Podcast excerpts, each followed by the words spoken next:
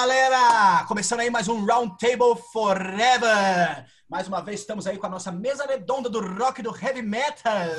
Dessa vez com o ano de 2012, o ano sorteado aí no, uh, no episódio passado. Como sempre, com a companhia. 2009, Ian. Errou já, Ah, não, errou, tá caduco. 2012.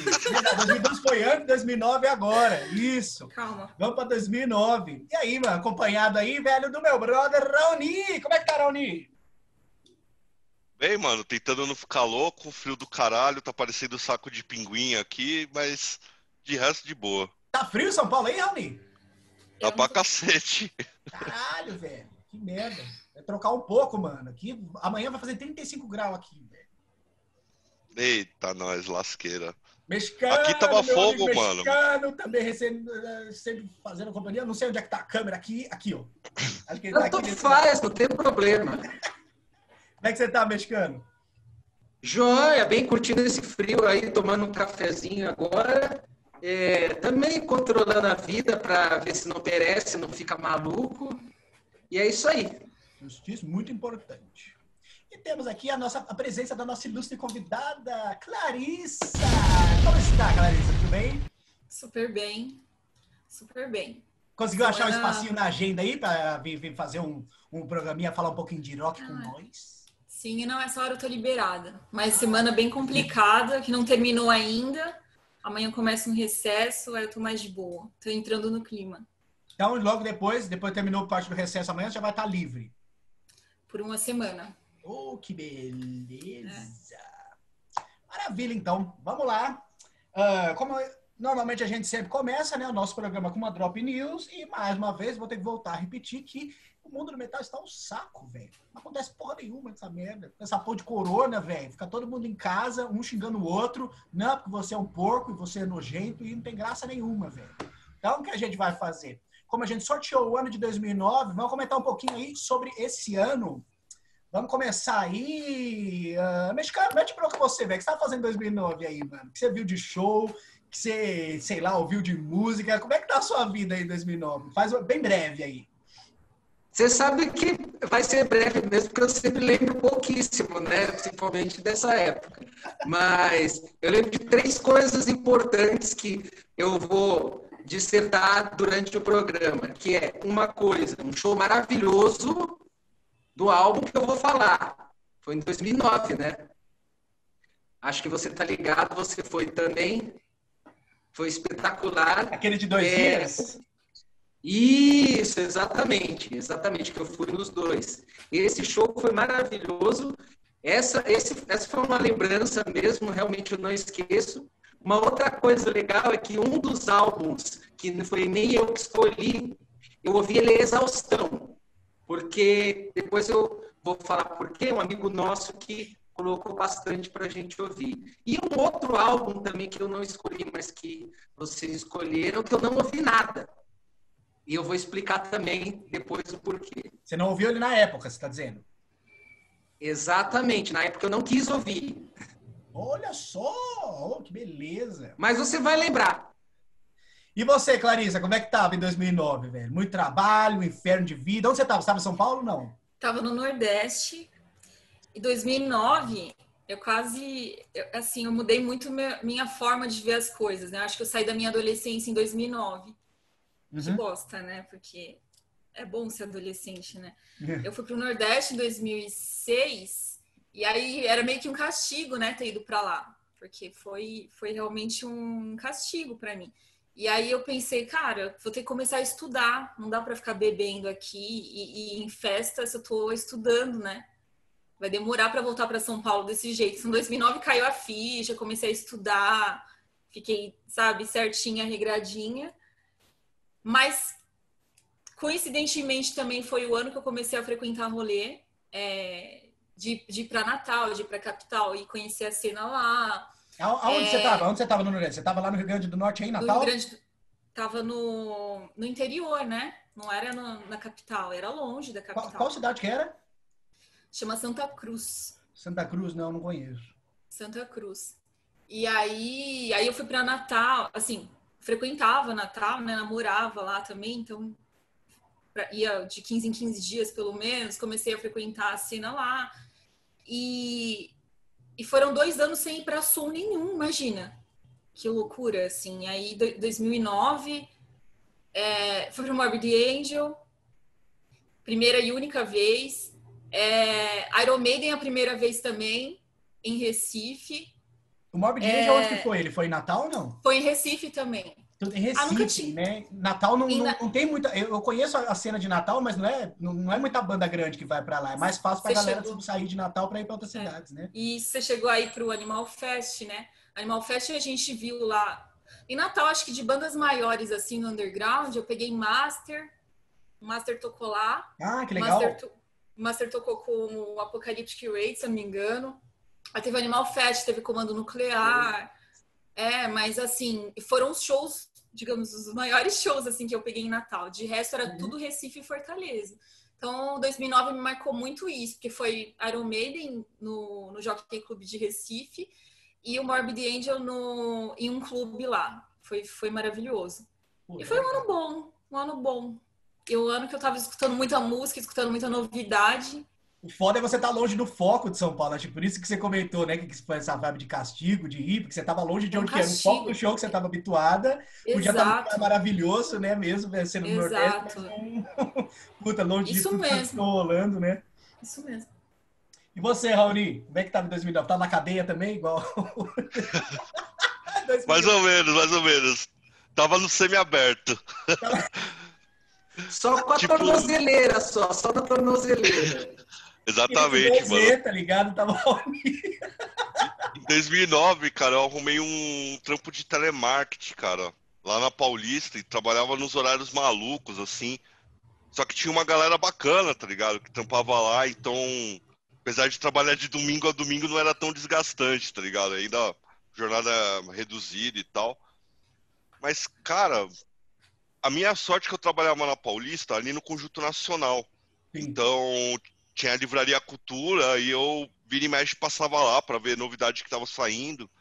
Então, alguns dos plays que que a gente escolheu aqui, né? Vocês escolheram, eu consegui ouvir na época, comprar. E de CD, cara, de, aliás, CD não, de show, eu me lembro de ir no Cannibal Corpse, se eu não me engano foi no Santana Hall. Ahn, e agora eu tô numa bolha que eu não lembro direito se o Carcass rolou no mesmo ano, eu acho que Eu não. acho Foi no Santana Hall também, eu acho. E o Morbid também. É. Acho que os três foram no Santana É, eu acho que os três shows foram. Puta, show do Cacas foi Canibal, foda, Canibal e o, e o e o Carcass eu fui, foi lá no Santana Hall mesmo. No Morbid eu não consegui ir. Eu só não Eu lembro se foi o fui, mesmo eu ano. também. O show que você comentou dos dois dias, cara, eu me arrependo até hoje de não ter ido. Porque teve uma menina, mano, na, na época do trampo, mano. Nossa, que eu era mó, mó afim. Aí no dia eu descobri que ela não apenas foi no show, como tinha namorado, o namorado pagou pra ela. Eu fiquei tipo, Nossa, Não, bicho. caralho, que que merda. São três, dois dias, né? que merda, velho. Mas. É, que. Mas é isso, cara. Infelizmente não consegui ir em muitos, é, em muitos shows, né? Por conta da correria, eu trabalhava até 10 horas da noite, então era, era zoado pra pegar rolê, mas deu pra curtir algumas coisas. É, foi um barato, velho, esse comentado aí, que teve esse show do Carcas em 2009, eu estava lá, velho, e eu lembro, velho, que foi a primeira vez do. Carcas no Brasil, não tenho certeza agora se foi 2009 ou 2008, boto fé que foi 2009 esse show, acredito que foi 2009. E, bicho, eu lembro, velho, que era uma época que o radicalismo, assim, em São Paulo, ele já, já tava meio acabado, saca? Não, não tava rolando muito, o Orkut já tava em decadência, saca? Então o pessoal já tava meio que habituado. A galera já tinha desistido. A galera mais radical já tinha desistido um pouco de rolê. Falou, ah, não, foda-se essa porra. E a galera continuou, continuou e foda-se, né? Mas eu lembro, velho, que nesse show do Carcas, o show estava lotado. Eu nunca vi o Santana Tava Hall tão cheio. mano. Angel lá, mas o Angel não tava tão cheio igual, igual o Carcas. Eu lembro de um monte de briga. Verdade. Velho, porque voltou mó galera, porque o Carcas nunca tinha vindo pro Brasil, saca? Ainda tava meio fresco, ainda tava naquela transição de cena. Então a galera colou, mano. E, puta, o mexicano vai lembrar que nós tava vendo um show, velho. Aí chegou um maluco empurrando todo mundo. Aí não sei quem pegou ele pelo colarinho. Você tá empurrando quem, velho? Tá louco? Aí dois tapas. Eu lembro, a gente tava perto. Vocês estavam na pista, mano? A gente Na tava no fundo, pista, lá no fundo da pista. lá no velho. fundão. Ah, Isso eu fui, onde eu fui no camarote, mano. Eu tava do lado do Tulula, tá ligado? Dono da Mutilation lá. que- que- Tava eu e o Fernando, mano. O, te, o telemarketing Muito chique de 2009, vocês. ele permitiu o cara pegar um camarote, velho. Que beleza! Mano, a sorte é que nós conhecíamos o Japu, mano, que foi quem fez o show e ele fez um, um precinho mais bacana, tá ligado? Isso foi no Santana Hall ou no Carioca? E no Santana. Santana Hall. Santana Hall. Entendi. E o Santana foi legal, porque além disso também eu fui no show, desse mesmo ano também fui no show do Morbid Angel. Eu tinha visto, visto Morbid Angel em 2005, né? Mas eu... Nossa, a hora que eu puder contar essa história com o tempo nesse, nesse programa aqui vai ser sensacional. Esse morte de 2005. Não, eu conto comigo não, não tenho problema nenhum, velho. Não tenho vergonha nenhuma. Agora a cara de pau, velho, subiu mais. né? Moleque, Essa né, turnê como é- do, do Morbid era daquele disco lá polêmico, mano. É, É, mas o disco ele não tinha o quê. saído ainda, o disco do Morbid Angel. Ah, Só tinha tá. uma música, que é a única música mais ou menos legal, assim, do disco, e o pessoal, tipo, tava nós expectativa. O show do Morbid Angel foi só de clássico. Mas em 2005 eu tinha dado PT, tá ligado? Eu apaguei, velho, porque eu abusei um pouquinho da galeria do rock, daquela... Meu nome é cachaça, né? Aquela sagradinha. Tomei uma, tomei outra. Dormiu em 17 posição anos. fetal no meu pé, velho. O show quase inteiro, até os manicomas levar ele, cara. E eu não sei o que aconteceu, velho, no show do Morbid Angel. Eu só sei que quando eu abri meus olhos, eu tava na minha cama, com uma tala no braço de ter tomado um bagulho de glicose. Eu olhei pro teto e eu, meu, cadê Immortal Rights, velho? Tipo, Putz. Nossa, velho. ah, foi uma merda. Mas felizmente eu consegui ver o Morbid Angel em 2005. Coisa parecida aconteceu com o Slayer, mas também consegui ver o Slayer. Mas Slayer eu lembro mais. Slayer tava de pé ali, mais ou menos. Nossa, Oi, nem Ian. me fale, mano, de Slayer. 2009, puta que pariu, mano. É, mas é esse que eu tô Não, desculpa, Deixa quieto. Fala, Clarice. Ô, Ian, é, mas esse do Morbid Angel não foi o que você falou que tinha ganhado no, na rádio, né? Esse mesmo, foi que eu ganhei lá do backstage. Eu recebi, eu fui, meu, quando eles anunciaram meu nome no backstage, eu recebi inúmeras ligações de amigos assim, vai tomar no seu cu. Aí via outra, aí, ô, valeu. Aí desligava, aí, ô, vai se fuder, eu, ô, é nóis. Os amigos tu morrendo de inveja, bem. Isso foi, gordo, é, foi olho gordo, certeza. Arruinaram, foi eles que botaram veneno na minha cachaça, porque eu não bebi tanto esse dia, um dia ruim. Certeza. Eu tenho uma história rápida de 2009, se você me permitisse, ainda há tempo ainda. Mete Muito bronca, rápido. vamos que vamos. Eu fui no Madame, eu tinha saído do show da Nick com o Denis no Madame, é, do hangar. A gente viu o show da Nick no hangar, a gente encheu a cara, foi a pé do hangar até o Madame. Lá a gente enfiou o pé na jaca, velho. Olha eu tomei assim, goró azul, Jägermeister, cachaça, tequila. Eu acordei numa marquise do prédio, na Brigadeiro Luiz Antônio, já no dia alto já, velho. Dia alto, busão passando, movimento de domingo, cara. Limpo, sem carteira, sem celular. Cara, Perdeu tudo. a minha sorte é que um dia antes, um dia antes eu tinha deixado, que estava na carteira, eu deixei em casa, o ingresso desse show que eu vou falar e do Morbid Angel, velho. Eu tinha acabado de deixar em casa. Senão ele estava lá dentro, ele estava na carteira. Você podia ter perdido os dois juntos. Tava. Uma RG, Tirei CPF, os trabalhos da. Aí foi tudo embora. Aí não pega nada. O ingresso tá salvo. O ingresso é mais importante. É, Eu... é mesmo. Enfim, galera, chega. Vamos lá. Vamos começar esse negócio aí, então. Temos aí, todo mundo escutou todos os álbuns, oito álbuns de 2009 escolhidos por nós. Falar uma coisa pra vocês, viu? Parabéns, galera. Eu tive dificuldade aí, velho, com o que vocês Gostou dessa vez, né? E eu que me vinguei agora de vocês, velho, pegando os pegou um bagulho mais obscuro, só de raiva, mas vocês foram muito generosos comigo. Acho que eu gostei de praticamente tudo, velho. Não teve nada, não que eu achei tudo maravilhoso, mas tudo, ó.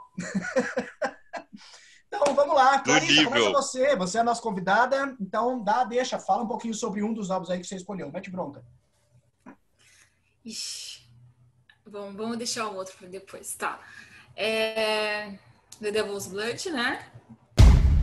É, eu imagino que, que todo mundo tenha escutado, não sei na época, depois vocês me dizem.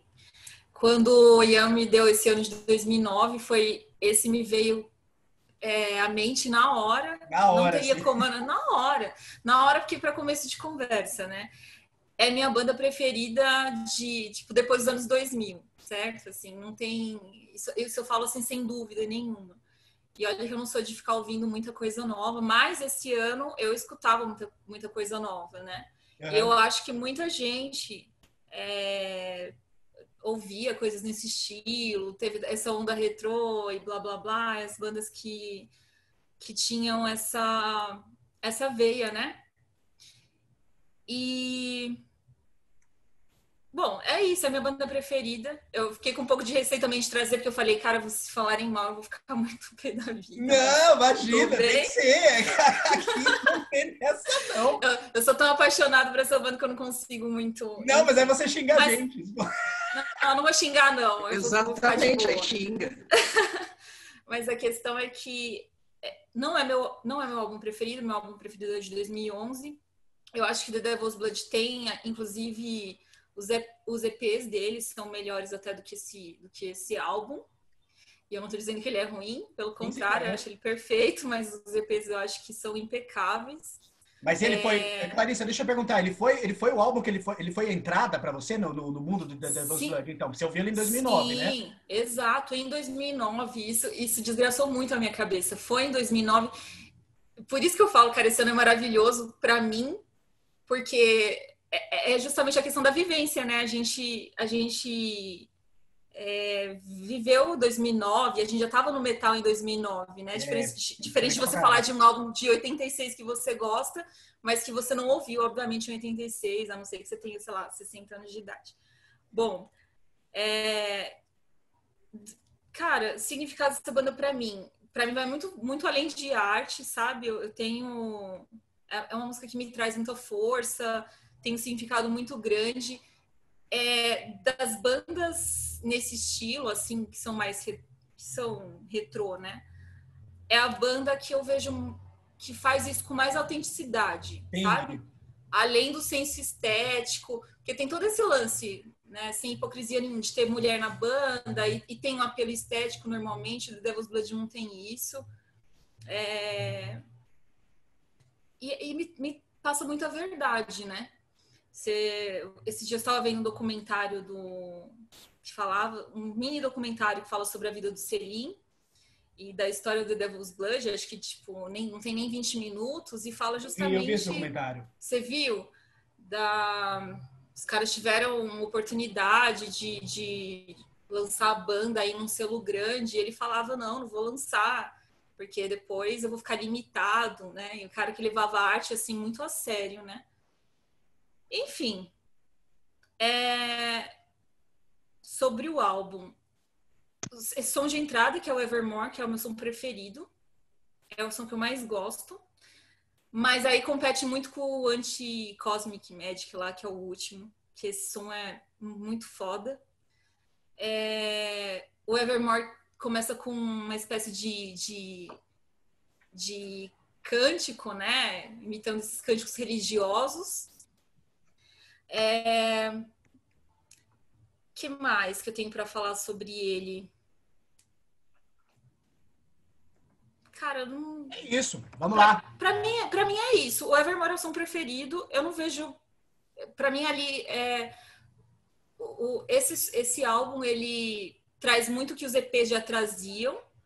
Para quem foi além e ouviu The Devil's Blood o, de 2011 e o último deles, vê que é uma sonoridade totalmente diferente né? Eu acho que ele tra traz muito o que os EPs anteriores traziam, né? Depois da Liga, Devil's Blood eu... mudou totalmente, mudou Essa muito. Essa pergunta que eu ia fazer, Cleide, tem, tem EPs lançados ainda, então, antes do, do Time of No Time tem. Evermore, né? Tem, tem um EPs, anterior a esse. EPs, não. Eu conheço que veio depois da banda, mas é, não cheguei a escutar, enfim. Tem o Come Rip, tem uma demo também, da demo também eles trouxeram um dos sons desse álbum de 2009 é da demo por sinal. Mas mudou muito a sonoridade depois disso. Não é meu preferido, meu preferido é o de 2011, acredito que é da, da maioria seja, é um álbum muito mais bem Exato. produzido, é, é tal, mais comercial. Isso que eu ia falar, né? Eu também eu peguei o contato, meu contato com The Devil's Blood, uh, não acho que foi em 2009, acho que deve ter sido um pouquinho depois, lá para 2010. Puta, é, eu vou ser bem sincero, foi meu análise de faixa de título e eu ver o título de uma porra de uma música, tá ligado? Chamada Christ or Cocaine. Eu li aquilo e falei, meu, Christ or Cocaine? Aí eu parei assim. Peraí, Christ or Cocaine? Ah, preciso ouvir isso aqui, deixa eu. Ficou em dúvida, né, Ian? Eu achei o título sensacional, velho. Tipo, porra, pô, se pau um dos maiores males do, do, nosso país agora, tá ligado? De todos, velho. Qual, qual que será que faz mais mal? Eu tenho uma opinião, mas não vou nem falar nada. Enfim. Pô, eu fui ouvir a música, saca, velho? Eu não acreditei, velho, naquele rockaço, com aquele refrão, meu, magnífico. Saca, meu? See the tunnel at the end of the light and it's driving me insane. Just tell me if I'm wrong or right, or if it is Christ or cocaine. Puta, meu, eu falei, caralho, que, que, que, falta que fazia em 2009 ter uma, uma banda conseguir fazer um hit. Que não foi necessariamente um hit, mas é uma música dessa. Eu acredito que se tivesse sido lançado em 96, pô, rolava até em rádio. 95. 96 eu já tava encaretando um pouco, talvez não. E, meu, e aí de, depois que eu conheci essa música, eu fui atrás do álbum, saca? foi a minha primeira entrada, assim, no mundo do Devil's Blood. Clarissa, como você comentou, ele também não é o meu álbum favorito. Eu gosto muito desse álbum. Acho ele um álbum muito fluente, mas uh, eu acho que pode ser até um pouco particular isso que eu vou dizer. Tem umas duas músicas para mim que elas não batem muito legal, umas duas, três assim. Eu acho que o álbum podia ser um pouco mais enxugado para ser perfeitaço assim. Felizmente, o The Devil's Blood conseguiu aperfeiçoar isso nos álbuns do seguinte, né, que é o álbum seguinte. Thousandfold Epicenter, que é, para mim é o melhor álbum da banda, o mais equilibrado, só Sem que as dúvida. as favoritas estão no Time of No Time Evermore. Elas estão nesse álbum aí. Favoritas, eu digo, tal, talvez por tenha sido mais por esse momento marcante da época que eu escutei, que eu também estava muito na casa, eu lembro que eu estava trampando, eu estava correndo muito atrás de banda da Rise Above, né? Foi mais ou menos, mais ou menos quando a Rise Above entrou na minha vida ali, e eu comecei a caçar e tava rolando muita coisa legal, muita coisa original. E o, Devil, o The Devil's Blood tem essa característica. Não sou igual a ninguém. Não, não tem não. igual do Devil's Blood. Hum, não, você vai mesmo. falar, pô, não, tem influência de Coven. Tá, mas não tem nada a ver com Coven. Blue Oyster Cult, né? Você que gosta bastante de Ghost, não é uma banda que eu gosto muito, mas você me desculpa, tô... sempre quando se falava que Blue Oyster, é, que o Ghost tinha muita influência de Blue Oyster Cult, beleza, tem, mas eu ouço muito Blue Oyster Cult no The Devil's Blood. Você acha, Muito. você acha que tem mais no The Devil's Blood ainda do que no Ghost? Muito, muito mesmo, muito. É. Eu acho. Sei. Você gosta muito de Blue Oyster Eu acho que eu vejo mais no é. Ghost, hein? Mas no Ghost do Opus Epônimo. Primeiro. Mas também não tem muito, porque, porque todo o pessoal, na verdade, como o Ghost fez sucesso na época, eu acho que a galera tá- fi- fica. Na falta de querer analisar as qualidades do Ghost, a galera ficava sempre caçando alguma coisa assim pra, pra, pra puxar, pra fazer a ligação, saca? Aí veio esse negócio. Além do Bluster Cult, falava Merciful Fate. Bicho, o que, que tem a ver Ghost com Merciful Também não acho. Não. absolutamente nada. Só nem a maquiagem parece. Mexicano, fala um pouquinho aí, o que você achou do Devil's Blood, mano? Cara, eu gosto pra caramba desse álbum. É, eu fui ouvir ele bem depois também. Eu acho que lá para dois já tinha saído o seguinte, que é bem legal para também eu ouvi. Acho que eu ouvi os dois meio que na mesma época, na, na época que saiu esse esse seguinte aí. E eu gosto pra caramba, cara. Uma coisa que você falou, Ian, que pra mim pega bastante na hora que eu ouço ele. E eu acho, sim, que as músicas são, tipo assim, o refrão, velho, as melodias são grudentas, tá ligado? É radiofônico, tá ligado? Dá pra pôr na Kiss meio-dia. Puta, Dá fácil. pra pôr ali, a galera não vai chiar, tá ligado? E eu acho isso interessante pelo contexto, né, que a banda segue, as letras são mais sombrias e tudo mais, só que isso não impede que a banda seja uma banda, tipo, gostosa de ouvir, entendeu? Eu acho isso interessante pra caramba.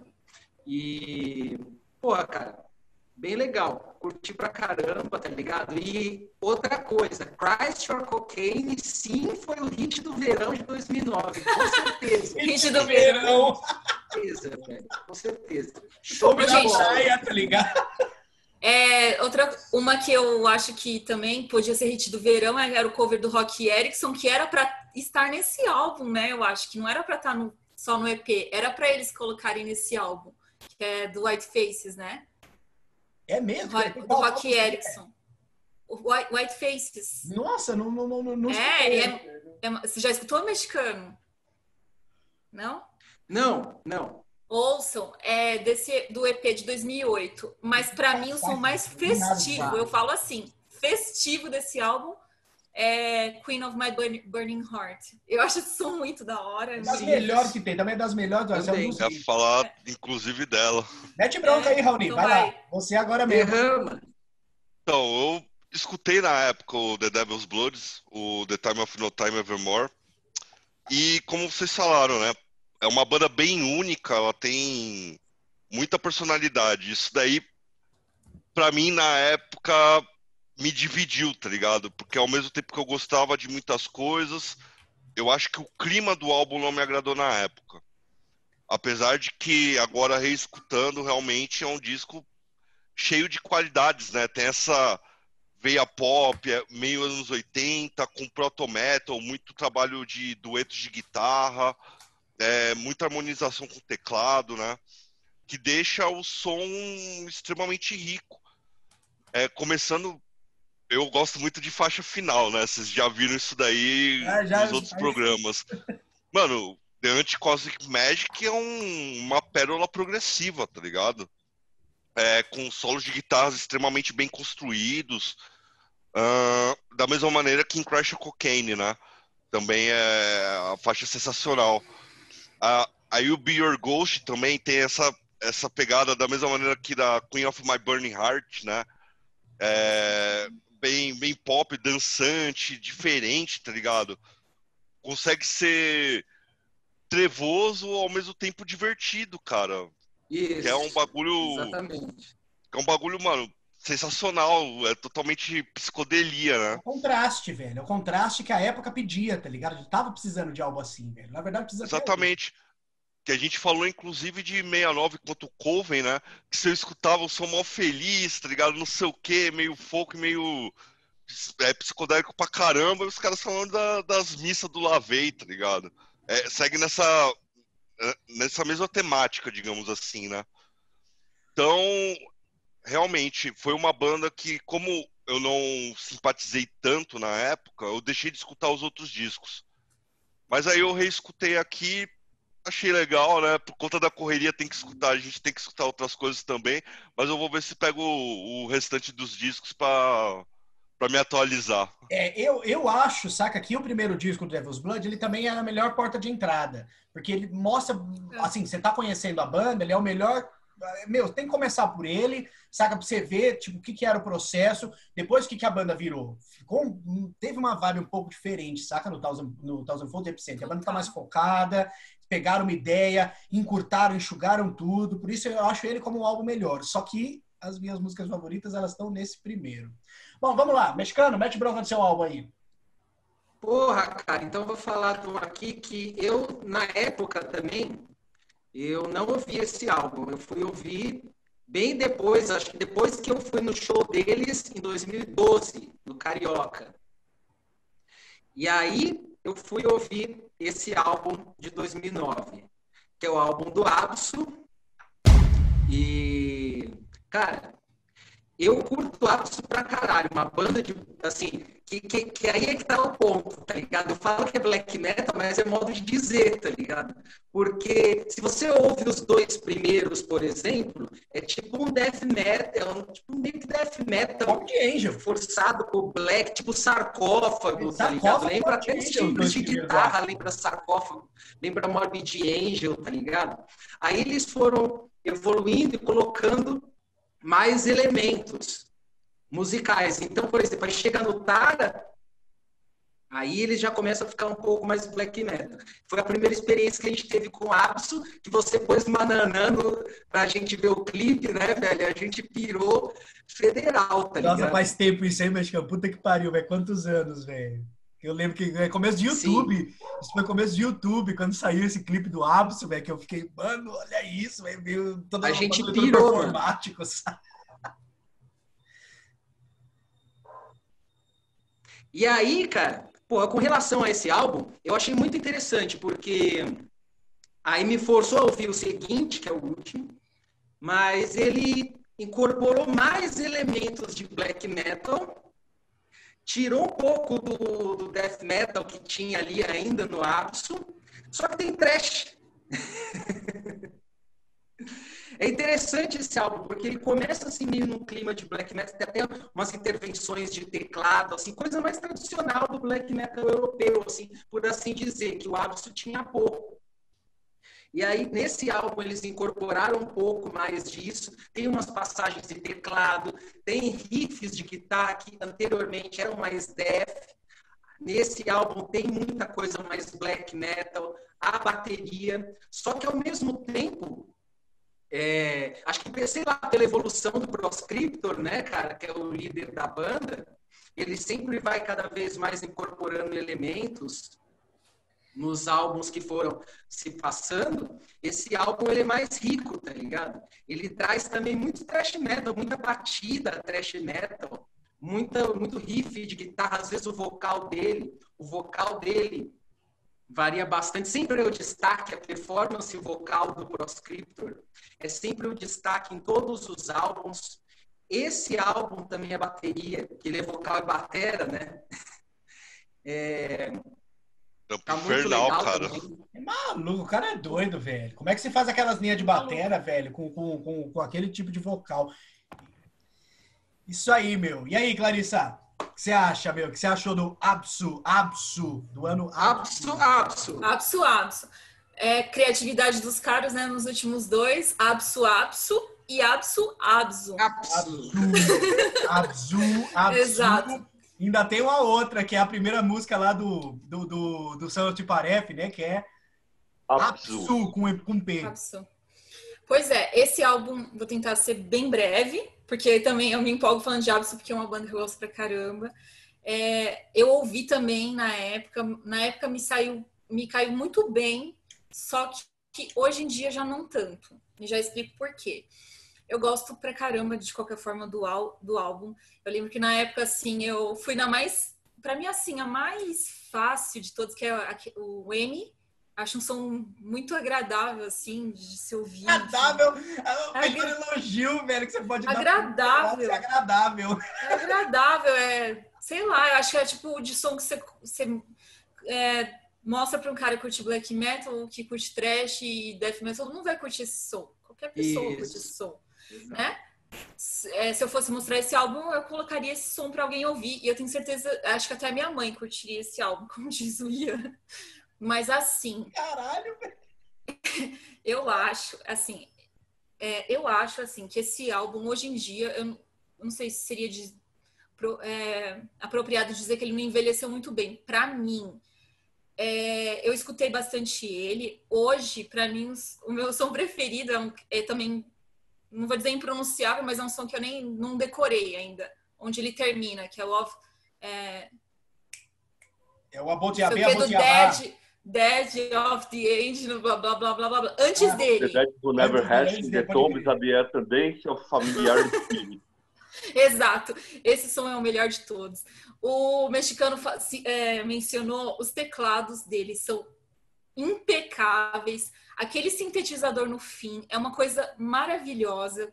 Eu acho que esse álbum, assim, é, você vê, do intervalo do Tara para ele, acho que são uns oito anos, né? Sim. Era muito tempo sem gravar nada, cara. Eu acho, embora o Absu sempre tiver, é, o Absu sempre teve é, esses elementos progressivos, nesse eu acho que se consolida muito então eu acho que para quem era mais true, true black metal, ali teve uma certa dificuldade de ouvir ele na época. Eu acho que o pessoal meio que torceu o nariz, sabe? Assim, porque ele, é, ele realmente não é algo muito fácil de, de...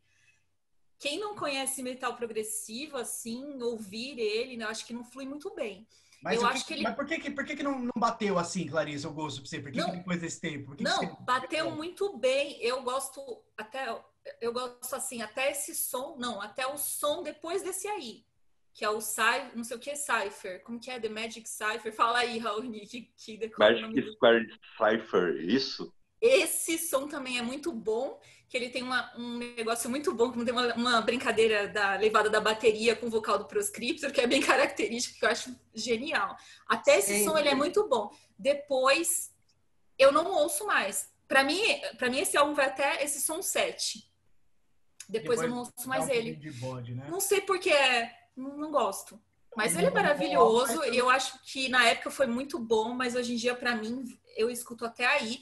E apesar dele ser um álbum muito bom, sei lá, numa escala de 1 a 10, eu daria uma nota 8 para ele, ainda assim eu acho o pior do Abso. Caramba! O mais, mais Porque fraco. o Abso é muito perfeito, é o mais, mais fraco. fraco né? uhum. Porque os caras têm uns álbuns muito foda.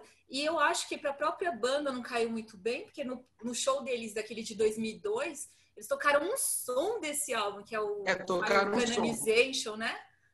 E que show!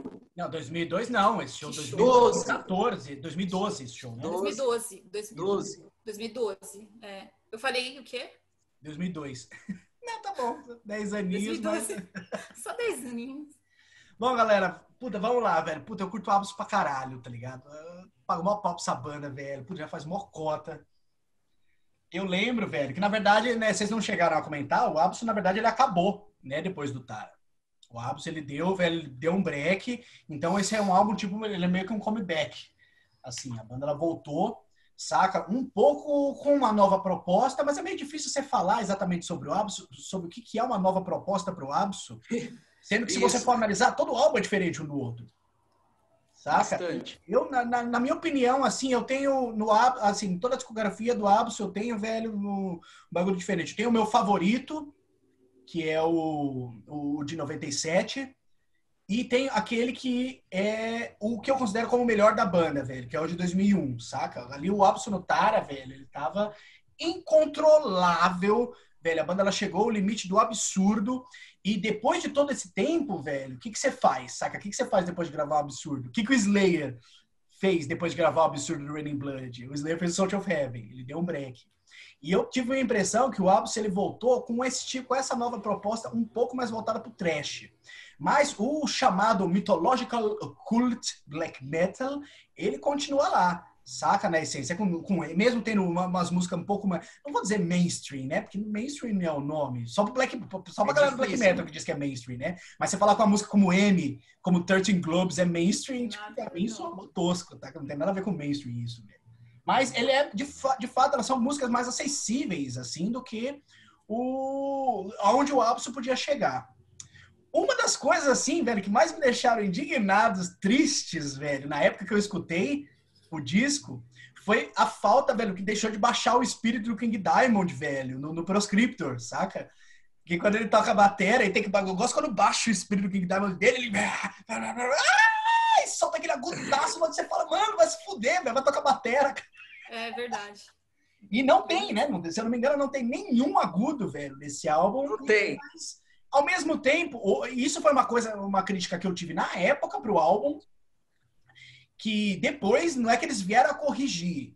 Eles colocaram de novo, que se eu não me engano, o outro álbum que teve depois, o Abzu, né, com Z, eles uh, a, primeira música ela já começa com agudo logo de início eu falei ah! Aí que eu entendi tudo saca? Você percebe que é tudo pro seu momento é, vai tudo pro momento e puta velho eu pra caralho eu achei um puta descasso velho eu acho até hoje velho nossa eu gosto de todas as músicas não tem destaque velho para mim esse álbum do Abso velho é pra você o, o, álbum auto intitulado é pra você ouvir do início ao fim Raoni cara então é eu fiquei sabendo desse disco dez anos depois do lançamento dele, né?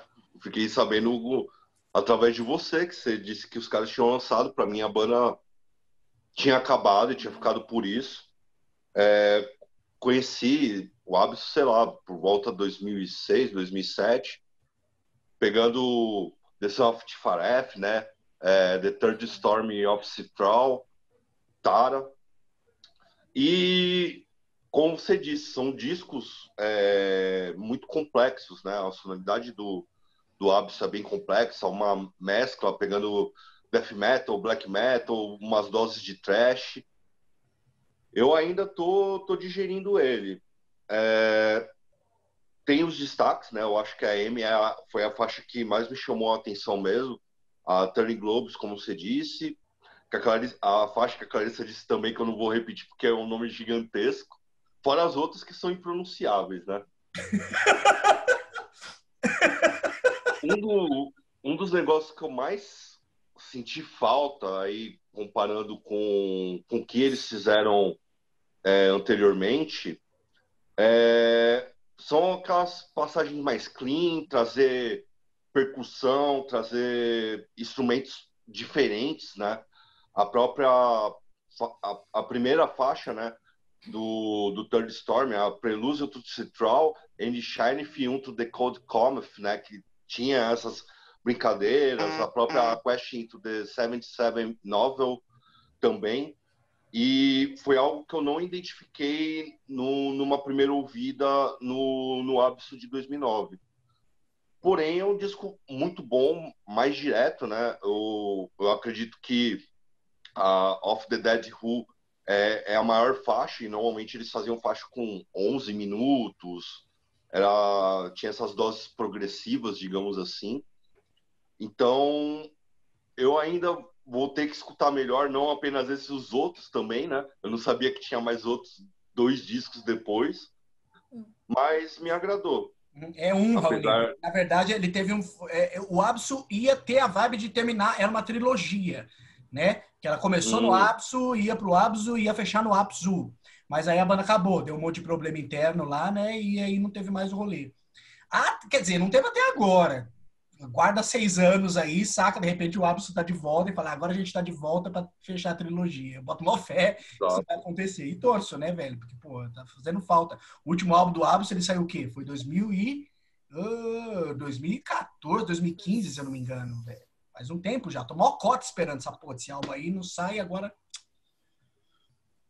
Beleza, vamos continuar aí então. Fala, quem, quem, quem, quem mais? Uh, Raoni, mete bronca, mete o álbum seu aí, vamos lá.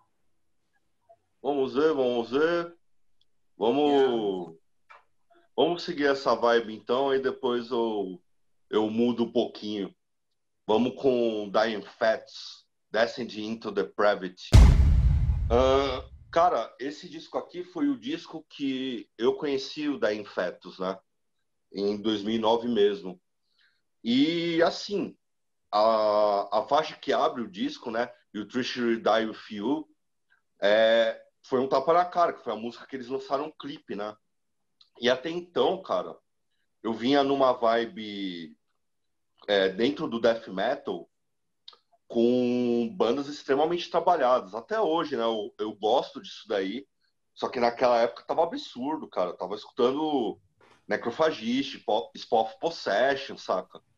É, bandas que iam pro, pro extremo, que exploravam musicalmente, tecnicamente, e de repente pegar uma, banha, uma banda que nem o da Infetus, que tem um som extremamente técnico, mas indo naquela no que você sempre fala com o mantra, focado, tá ligado? Os caras têm uma proposta, os caras têm os riffs, sabem trabalhar dinâmicas e, e é aquilo e vai direto, isso daí me chamou muita atenção. É, é uma banda que foi criada, é, criada assim, que teve essa experiência, né? Eu, eu acredito eu, esse foco é, no do it yourself, cara. Os, os dois ou três primeiros discos, agora eu não me recordo, é, foi de uma gravadora independente deles mesmo, a Blunt Force Records, né? Que inclusive a Blunt Force Trauma é o nome da primeira faixa do primeiro disco deles. E a partir do, de 2000 eles fecham com, com uma gravadora grande e aí eles começam a lapidar melhor o som. E foi mais ou é... menos quando o Da Infetos estourou, né, velho? Foi lá para 2000. Exato. Com essa gravadora exato, que começou. Ninguém manjava muito de Da Infetos, era mais específico, né? Que eles vêm com o Destroy the Opposition, cara, que é um que aí sim, né, eles vêm à tona na no nosso piloto, a gente comentou do Crisium, né, o impacto que teve o Conquerors of Armageddon e o, o esse disco do Dying Fits, na época, teve um impacto similar, né? Era um novo patamar pro, pro estilo, uma nova forma de olhar pro, pro que estava acontecendo no death metal. Aqui, cara, no Descend, é, é impressionante, cara. Primeiro por se tratar de um trio tá ligado? É absurdo é, o, o que os caras fazem. O John Gallagher, cara, ele me traz um negócio muito legal, que o gutural dele é extremamente grave e também único, tá ligado? Não, não é copiado, é um negócio que eu sempre sinto muita falta, principalmente das bandas antigas que tinham vocalistas muito únicos, com timbre únicos. É, fora as linhas de guitarra dele que chegam ao absurdo, né? O, o baixista também, o Sean Baisley, é, ele faz os vocais e, cara, é, chega a ser insano o que ele faz no baixo. Eu não sei se vocês repararam, na, exatamente na primeira música, é, tem, tem um sweep, né, que é o solo de guitarra. O baixo segue aquilo ali, cara. Tipo, é muito absurdo o que, o que ocorre. O baixo segue e... ali, o, baixo segue a mesma linha do solo, você tá falando? É, a mesma linha do solo, cara. A mesma linha do ah. solo, é muito absurdo. Tecnicamente, é, eles são perfeitos e sem perder o foco, sem, sabe, ah, vou pegar elemento de jazz, vou, vou fazer quebra de tempo de progressivo. É assim, na cara, chutado, tá ligado?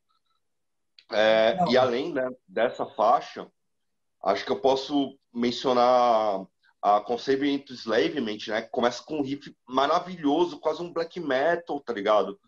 É, a própria faixa título também, a Descent Depravity, mano. Bateria absurda, absurda, é, uns blast beats cavalares. e é isso, é, é, é, é, aquele disco chocante, tá ligado? Na primeira audição você já, mano, o que é que tá acontecendo? E, e isso é coisa pra caramba, né? Afinal, na época, porra, mano, muitos nomes fortes, tá ligado? Dentro Lembrando do, que é coisa pra caramba, bicho, mas o álbum, o álbum ele é super compacto, assim, né? O álbum da Infetos, velho. Sim, mano, é, eu acho que tem 33 minutos. Tem 33 então é, minutos, é na cara, é, você não sabe nem de onde veio. Foi uma das coisas assim que mais me surpreendeu, velho. Eu não, não, nunca fui muito chegado, tá ligado, da Infetos, porque eu sempre achei uma forma de death metal meio padrão, meio básica, assim, velho. Surpresa foi a minha, tá ligado? Na hora de escutar o álbum, não achei, assim, uma vibe de um álbum perfeito, não é exatamente a linha de death metal que eu gosto de escutar. Mas, ó, Raoni, puta que pariu, velho. Tem um, uns riffs, velho. Tem uma hora, velho, que entrava uns riffs de guitarra nessa porra desse álbum que eu falava, eita porra, velho. Eu lembro que eu comecei a ouvir o álbum xingando. Falei, puta, lá veio o Raoni, velho, com os groove metal dele, né? Que tem umas afinação baixa ali, babá. Aí, de repente, veio os... Eita, cara. Gostei muito do álbum, velho. Achei o álbum super legal. Saca? Uh... Não, achei original, velho. Eu lembro que você comentou aí agora, tá ligado? Principalmente na linha de vocal, ela fica muito na base ali, meio rada, meio gritada. Mas às vezes, velho, tem hora que eu quero ouvir simplesmente o death metal básico direto assim. Básico eu digo na linha vocal, porque musicalmente falando, Sim. a banda ela passa uma mensagem direta, tem um pouco de trabalho ali, variação vocal, velho cultural, tá ligado? E entre rasgado, mas eu achei bem equilibrado. Riff de guitarra, uh, não vi tanto, não teve nenhum velho que realmente me marcou, saca? Mas tirando algumas partes específicas, assim, que vinha, que os caras vinham nervosos, assim, abaixando, que eu falava isso, isso, mas eu ficava meio esparso, assim. Mas não que isso seja um grande problema. Bom álbum, velho, bacana. Mexicano, o que você achou? Cara, interessante. Eu não, não conheci, eu nunca tinha ouvido Dead Fetus assim com, com muita atenção. Eu tinha ouvido pouquíssimo. Então eu, eu não sabia o que esperar, na verdade. Aí eu ouvi o álbum, eu curti. Falar um pouco do que eu curti do álbum. Realmente foi assim, tipo, misturar um, uma pegada grindeira, só que técnica, entendeu? Isso, assim, eu curti logo de cara, achei bem interessante, porque, assim, não é a grindeira suja, entendeu? A grindeira, uh, uh, firulenta, tá ligado? E eu gostei disso pra caramba. E eu fiz o exercício também, um pouco entendendo o que o Raoni falou agora, de como a banda chegou naquilo, entendeu? Eu fui ouvir os outros álbuns, porque eu curti. Imaginei que pela época que eles começaram, não tinha nada tão polido quanto esse álbum de 2009. E eu vi que tinha coisa do começo dos anos 90, ali do meio dos anos 90, e falei assim, caramba, velho, como é que será que eles eram, então, nessa época? E aí eu ouvi os primeiros álbuns, curti para caramba. Você vê que tem a pretensão ali, porque já é assim, já é meio polido, já é meio limpinho, dá para você ouvir as coisas, só que não tem a qualidade de gravação, essas coisas, e nem a evolução musical que os caras chegaram nesse álbum. Negócio eu ouvi mais os anteriores cara. do que os seguintes, tá ligado? E eu pretendo ouvir os seguintes para ver onde eles estão agora, né?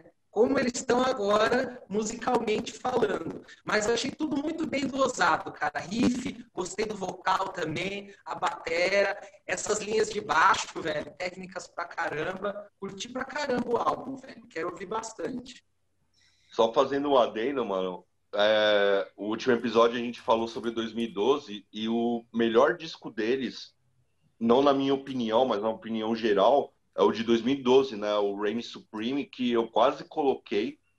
E eu acho mais insano, isso daí é bem legal. O, o John Gallagher, guitarra, vocal, mano, ele toca pra caramba. Só que ele começou no Dying Fetus com o baterista, cara. Ele entra como baterista, vai pra guitarra depois. Mano, eu não entendo isso daí. É, é nessas horas que dá vontade de, de parar de tocar. Pega o tá Anthrax, ô Raoni, o Anthrax, velho, que ninguém sabe. Quem cria os riffs de guitarra do Anthrax é o Charlie Benante. Só que ele bota os riffs na, na, pro, pro Scott Ian e o Scott Ian que toca do jeito dele. Então funciona, é alguma coisa que acontece com banda que funciona a conexão no cérebro, saca? Vai alguma coisa ali, não, eu tenho esses riffs que eu não sei, eu não sei tocar, mas eu tenho esse riff em mente e eu sei que o cara vai saber tocar. É muito louco isso. Perfeito, mano. E aí, Clarissa? Eu reconheci esse álbum pela capa. Eu pensei que eu não tinha ouvido, mas eu ouvi ele sim. Como eu falei, em 2009 eu estava realmente assim muito mente aberta para ouvir bastante coisa, ouvia bastante coisa de grande core, death metal, mas assim sem muita profundidade. Eu lembro que esse esse ano, 2009, acho que na Palm Death lançou um álbum muito foda, dos, né, dos mais recentes dele. Então, eu acho que é, na, Palm, na Palm Death e o Brutal Truth lançaram é, álbuns, assim, eu digo nesse estilo, assim. E da Infetos, bem provavelmente por isso que eu tenho, tenho ouvido esse álbum em 2009. Ouvi, mas eu não lembrava dele. É, eu tenho a impressão de que, pelo menos nesse álbum, de que tudo é construído com base no riff. Parece que o cara fez o riff e tudo, todo o som depois foi construído com base no riff. Inclusive, o cara coloca vocal depois de tudo isso. Tudo, porque alguém tinha falado aí de não sei se a bateria, ou acho que a bateria, né? Acho que foi o Raoni que tinha comentado. Não. Acho que foi o mexicano que tinha comentado, não lembro. Mas todo o som parece que é moldado em cima dos riffs. E eu achei, pelo contrário, acho que o Ian tinha comentado que os riffs não são tão pegajosos. Eu achei extremamente pegajosos. Demais. Só que eu tenho uma, uma impressão, assim, tive uma impressão também porque eu não tenho tanta referência de, de death metal nesse estilo aí, que eu, tô ouvindo e eu falo, acabou a música, será que agora é outra música? Porque o negócio é muito caótico, assim. Mas maravilhoso, hein? Tá na minha playlist do, do ódio de 2020. Ah, que playlist do ódio, que beleza, velho. Como é importante. Com certeza, adorei. Gostei muito dessa recomendação. É a playlist do ódio, Clarissa. Você usa enquanto tá lendo notícias, saca? Fica vendo notícia, velho. Só desgraça, você deixa de fundo ali, velho. Gostei muito desse álbum. Muito mesmo. Muito bom. Não é meu estilo. Não sou profunda conhecedora desse estilo, assim, e, e gostei bastante. Vou ouvir. Vou ouvir mais. Beleza. Então vamos lá, vamos, vamos continuar aí. É, sou eu agora, né? É isso aí. Será? Será? Não, sou eu, sou eu. O que foi que eu escolhi mesmo? Nem lembro, velho. Lembro sim. Esqueceu. Vamos lá, vamos começar com o. Uh, vamos para Itália, vamos dar uma viajadinha para Itália aí. Tá muito Estados Unidos esse negócio, velho. Vamos lá, cair pro Tá mesmo. Urto. É, Upside Down. O Urto, velho, ele é foi uma banda que eu conheci em 2009. Na verdade, eu conheci a banda um pouco antes, porque eles foram uma das bandas que saíram naquele documentário Get Trashed, né? Que é um documentário que foi feito pelo Red, Sky, Red Skies, não lembro o nome dele exatamente, que era o, o ex-batero do Overkill. Ah, e ele tinha feito esse documentário, documentário bem malmé, viu? Um documentário trash metal, aquele lá que saiu em 2006, vocês, não sei se vocês chegaram a assistir, tem no YouTube disponível. É, Maomé porque é foda, né, velho? Norte-americano é foda. Os caras vão fazer um documentário de trash, a primeira pessoa que eles colocam pra fazer que aparecer no documentário é maluco do Slipknot, velho. Porra, vai se foder, né, mano? Puta, mal brochada do que essa. Não, a primeira Americano, pessoa. O maluco nem fala nada, tipo, ah, trash metal era legal. Aí, mas, pô, vai se foder, velho. Tanta... Enfim, deixa pra lá. E o Urto, saca? Ele foi uma das bandas, velho. Eu comecei a dar uma caçada nas bandas, não tinha muita coisa legal. Mas eu cheguei a. Quando eu ouvi o Urto, eu fiquei um pouco chocado, assim, velho, porque eles estavam construindo um tipo de thrash metal, velho, um pouco além do que, que era o. do que, que o estilo tava na época. Porque dentro dessa segunda leva, vamos dizer assim, né, de thrash metal real, tradicional, paletado, tocar assim, é, 2009 ali, ela tava, tava, tava numa época muito bacana saca? Tinha ao mesmo tempo que tinha banda, velho, fazendo cópia disso daquilo, eu acho que o Urto conseguiu criar um estilo próprio, seja pelas letras, velho, seja pela linha vocal, saca? Que ela é um pouco mais. Uh, como é que eu posso dizer? É, é, ela, parece, que, parece que ela é gritada, mas ela não é exatamente. O cara ele tem um tipo de trabalho que eu acho muito único, velho. Não existe nenhuma banda com voz assim. E eu lembro que eh, eh, o trabalho vocal foi a primeira coisa que me chamou a atenção. E eu lembro, tinham passado para mim informação antes, ou eu tinha lido, que o Urto era uma banda de thrash metal técnica. O que é uma coisa que eu não concordo totalmente. Eu não acho que o Urto, esse no, no álbum Upside Down, que foi o único álbum da banda, né, até, até hoje, não sei se acho que a banda acabou ou deu um break. Uh, eu não acho que seja um álbum de thrash metal técnico. Eu acho que seja um álbum, eu acho que ele é um álbum de thrash metal muito bem trabalhado muito bem feito, velho, cheio de variação. As músicas têm em média ali seis minutos, saca? Elas, para mim, velho, pelo menos elas não perdem o pique. Tá sempre, velho, rolando uma energia bacana. E esse, o, esse tipo de vocal, ela dá um. Ele dá um. Ele traz um ar novo. Saca? Ele traz um. Ele dá um suspiro, velho, que você fala, pô, não é a mesma gritaria, velho, de sempre, mesmo. Blé, blé, blé, ou não é o mesmo tipo de vocal rasgado ou gutural, velho, que era mais tradicional. E ao mesmo tempo ele também não é melódico, saca? Igual você pega o Anthrax, por exemplo. Não, ele é uma coisa mais limpa, ele é uma, eu, eu diria até refinada. Com construções, velho, puta construção de música incríveis, velho, que a banda fez, saca? Cheio de coisa marcante, só que eles são detalhes que você começa, ele não é um álbum fácil, você começa a absorver quanto mais você vai ouvindo. É isso aí. Vamos lá. Clarissa, vai você. Exato, então vou pegar esse gancho justamente que você falou. Me ajuda bastante nessa crítica, porque não é um álbum fácil. Eu não achei fácil. E ao contrário do que você falou, eu achei bastante técnico, sim. Não consigo ver de outra forma. Acho muito técnico, acho difícil. Eu achei muito difícil. O vocal que você falou, sim, para mim é o um ponto positivo. Eu gostei bastante. Putz, e o pior é que eu tinha decorado o único som que eu curti desse Dilema álbum. Remains. Dilema Remains. Vai falando, que eu vou lembrar. Qual que é o nome das outras? Não, esqueci também. Vai lembrar, né? Remote Control Caesar. Como? Não. Remote Control Caesar. Ixi, não, não é esse. É a... Free Will State of Health. Cara, é o mais simples de todos, eu achei. Dilema Remains, é o mais simples. Não, essa eu gostei também, mas não é essa. Ah, enfim, esquece. Enfim, deixa aqui. Eu achei difícil de escutar. Eu gostei sim bastante do vocal. Eu fiquei muito sem referência. Quando eu, de verdade, eu tive todo. Eu tive muito boa vontade com esse álbum, porque eu falei, cara, eu vou ver se tem, se tem alguma coisa antes, para ver se eu pego alguma referência, eu consigo fazer uma associação e eu consigo entender esse álbum. Eu não, eu não gostei. E eu gostei justamente do som mais simples que tem tá? Eu posso, enquanto vocês vão comentando, acho que é isso, porque era tudo que eu tinha para falar sobre ele, porque eu não cheguei a terminar todo. Teve alguns sons que me cansaram um pouco, justamente você falou que eram é, não são sons de, de 3 minutos, de 4 minutos, não, 6 minutos, 7 minutos, e aí uhum. eu meio que me cansei um pouco, falei, cara, eu vou passando, né, para meio que pelo menos entendendo, assim, pegando o grosso da coisa. É, mas assim não vai. É, tem que ouvir, mas... é, tem que ser ele na íntegra mesmo, porque não, não, tem música de três minutos no final. Mas um adendo, assim, musicalmente, achei muito bom mesmo, assim, não achei de forma alguma, tipo, ah, é tosco isso aqui, não entendi nada. Não, eu não entendi justamente porque é técnico de. Eu achei muito técnico, uhum. achei difícil. Você, você é, fala de um ponto positivo que é a construção, pelo contrário, acho a construção complicada, difícil de entender, mas também outro adendo, né? Eu também não sou é, bateu, né, conhecedora do estilo. É, é realmente bate, não velho. é o tipo de coisa que eu escuto tanto, que eu tenho de trash técnico que eu escutei Coroner, é, Coroner é, Floats and Jets, enfim, mas não é um estilo que eu conheço tanto. Eu vou pesquisar qual é o som que eu faço questão, vocês não falando dele. Raoni, enquanto. Não, mexicano, fala você primeiro, mexicano.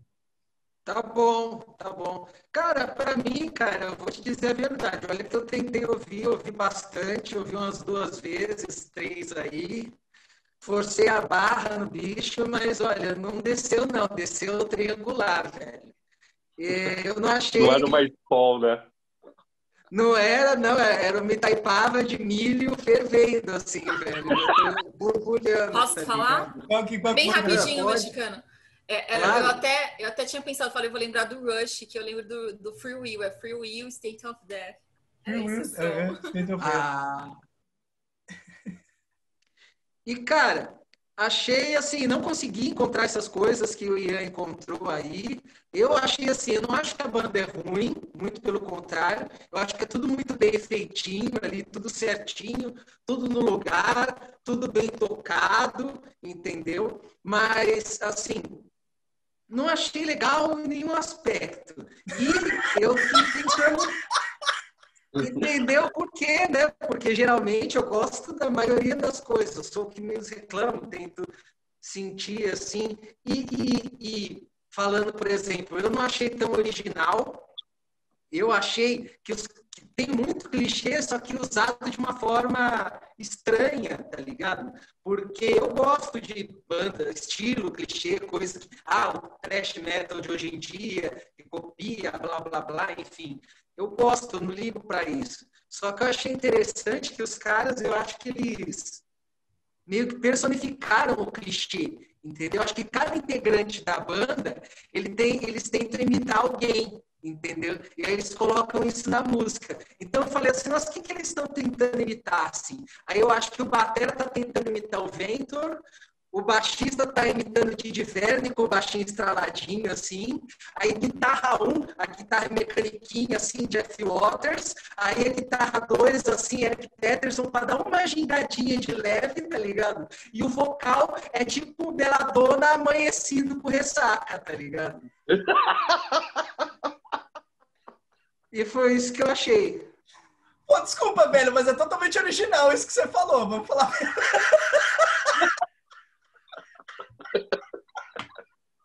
É uma forma diferente de, de ter clichês, né? É. Com ressaca, eu também tive essa observação. Não com ressaca, mas eu, eu tive essa referência também. Concordo em partes. E aí, é um Beladona cansado, tá ligado? Um Beladona, tipo, no último show da turnê inteira, tá ligado? E um bom Jesus da puta que pariu, assim, meio-dia, tá ligado? Beladona virado no rolê, né? Não, mas salva aí o rolê, Rami, por favor, velho. Cara, é... Bem, eu, eu, vou tocar no ponto que todo mundo já tocou. Primeiro, eu achei a banda bem técnica. É claro, longe de ser um Watchtower, tá ligado? Mas lembra ali as bases do Flotsam Jetson, é, do Annihilator, né? Do Megadeth, aquela coisa das guitarras bem trabalhadas, o baixo seguindo, a bateria também bem dinâmica, mas sem muita loucura, tá ligado? As faixas, eu não vou negar, mano, tem uma construção legal, tem, tem uma, uma puta inspiração, tá ligado, para compor. É, para mim, a música que me chamou a atenção foi a The Second Coming, que começa com uma linha de baixo que o baixista provavelmente falou, mano, eu amo Steve Harris, eu vou fazer um negócio na linha do, do Maiden, tá ligado? Que, que é bem interessante. Mas, cara, tem um negócio que me ferrou, mano, me ferrou. Que é os timbres, cara. Os timbres de guitarra, distorção, como a bateria soa não sei, cara, me soou meio artificial. Mas não assim, no, no sentido ruim, tá ligado? Plástico. Mas soou estranho, tá ligado? Parecia que não encaixava com, com a proposta dos caras de um, um trash técnico. Ficou, ficou estranho, tá ligado? Isso daí, conforme eu ia ouvindo as faixas, ia acabava ficando meio maçante para mim. Eu imagino que você deve ter gostado, porque, mano, você escuta muita coisa. Então, tipo, pegar aquele, aqueles timbres muito anos 80 e tava no meio desse revival, provavelmente quando você ouviu, tipo, porra, os caras estão tentando algo novo, tá ligado? Mas não sei, cara, pra mim não, não, não bateu dessa maneira. Então, vamos dar uma continuidade aí, Clarissa. Álbum seu agora. Kingdoms, né? Death Magic Doom. Isso é unanimidade, todo mundo vai falar muito bem desse álbum. É, também outro álbum que eu acho que eu ouvi ele muito mais. Acho que na verdade ele, ele foi meu top. Ele, ele foi o álbum que eu mais ouvi mesmo, em 2009. É, começa. Bom, falar do Robert Lowe. Pessoal, tem gente que tem ressalva com ele, né? Para mim, não. Para mim, é realmente um vocalista que eu que eu gosto bastante. Gosto sim do trabalho dele no Kingdom, mas eu acho que foi porta de entrada para ouvir os, é, o, Solitu, o Solitude, né? Que era a banda dele, porque antes, antes disso eu não tinha escutado ainda. Fiquei fã. E acho que é um álbum muito fácil de escutar. Acho que é meio que que é algo que todo mundo concorda que eu acho que Kingdoms não tem um álbum ruim, apesar dos altos e baixos, mas não tem exatamente um álbum ruim. É... Hum. Gosto muito do. Ah, eu não acho que tem, que tem um álbum ruim. A gente já chegou a falar sobre isso, você nunca falou que tem um álbum ruim, mas tudo bem. Vai chegar seu momento. É ruim, ruim, é. Né? tem. Não, ruim não tem. Ruim, ruim, não tem. Depende do que é ruim, né? É verdade. Ruim não tem, não tem. Não ruim tem. com quem, mas não tem. É, enfim, acho que eu gosto muito da carga dramática que o Robert Lowe traz para o Candlemas. Puta, isso eu acho que é, é, é, uma característica dele. O If I Ever Die, que é o som que começa, aquele arrebatador. Arrebatador. É foda. Depois acho que vem Bleeding Baroness, tô tentando lembrar aqui mais ou menos a sequência do álbum, mas acho que é isso. Bleeding Baroness. Hammer of acho... Doom, tem um riff magnífico. É, Hammer of Doom, é. Bleeding Baroness é a terceira. Aí na sequência, The Bleeding Baroness, que também é sensacional. Bleeding Baroness é maravilhosa. Uma valsa quase a música. Sim. Maravilhoso. Ai, gente, o que, que falar desse álbum? Eu acho que. É, eu acho que é meu preferido com Robert Lowe o fato também, mais pela memória afetiva, por ser um álbum que eu escutei muito em 2009, por ser o um álbum que eu provavelmente tenho escutado mais em 2009. Aliás, saiu ali bem grudado, se, se brincasse na mesma semana que o Heaven and Hell, que a gente vai comentar já já. Não era pra ter falado isso, né? Ah, não, mas já foi. Não, já, sim, sim, porque. Ah, não, a gente já... sempre acaba sobrando vez ou outra, isso acontece. Já aconteceu nos outros também. Pra quem tá assistindo, gente, não tem como não citar and Hell nesse ano de não 2009, tem como. tá? Heaven Hell, que Ele estaria Não, mas acho que... Heaven Hell.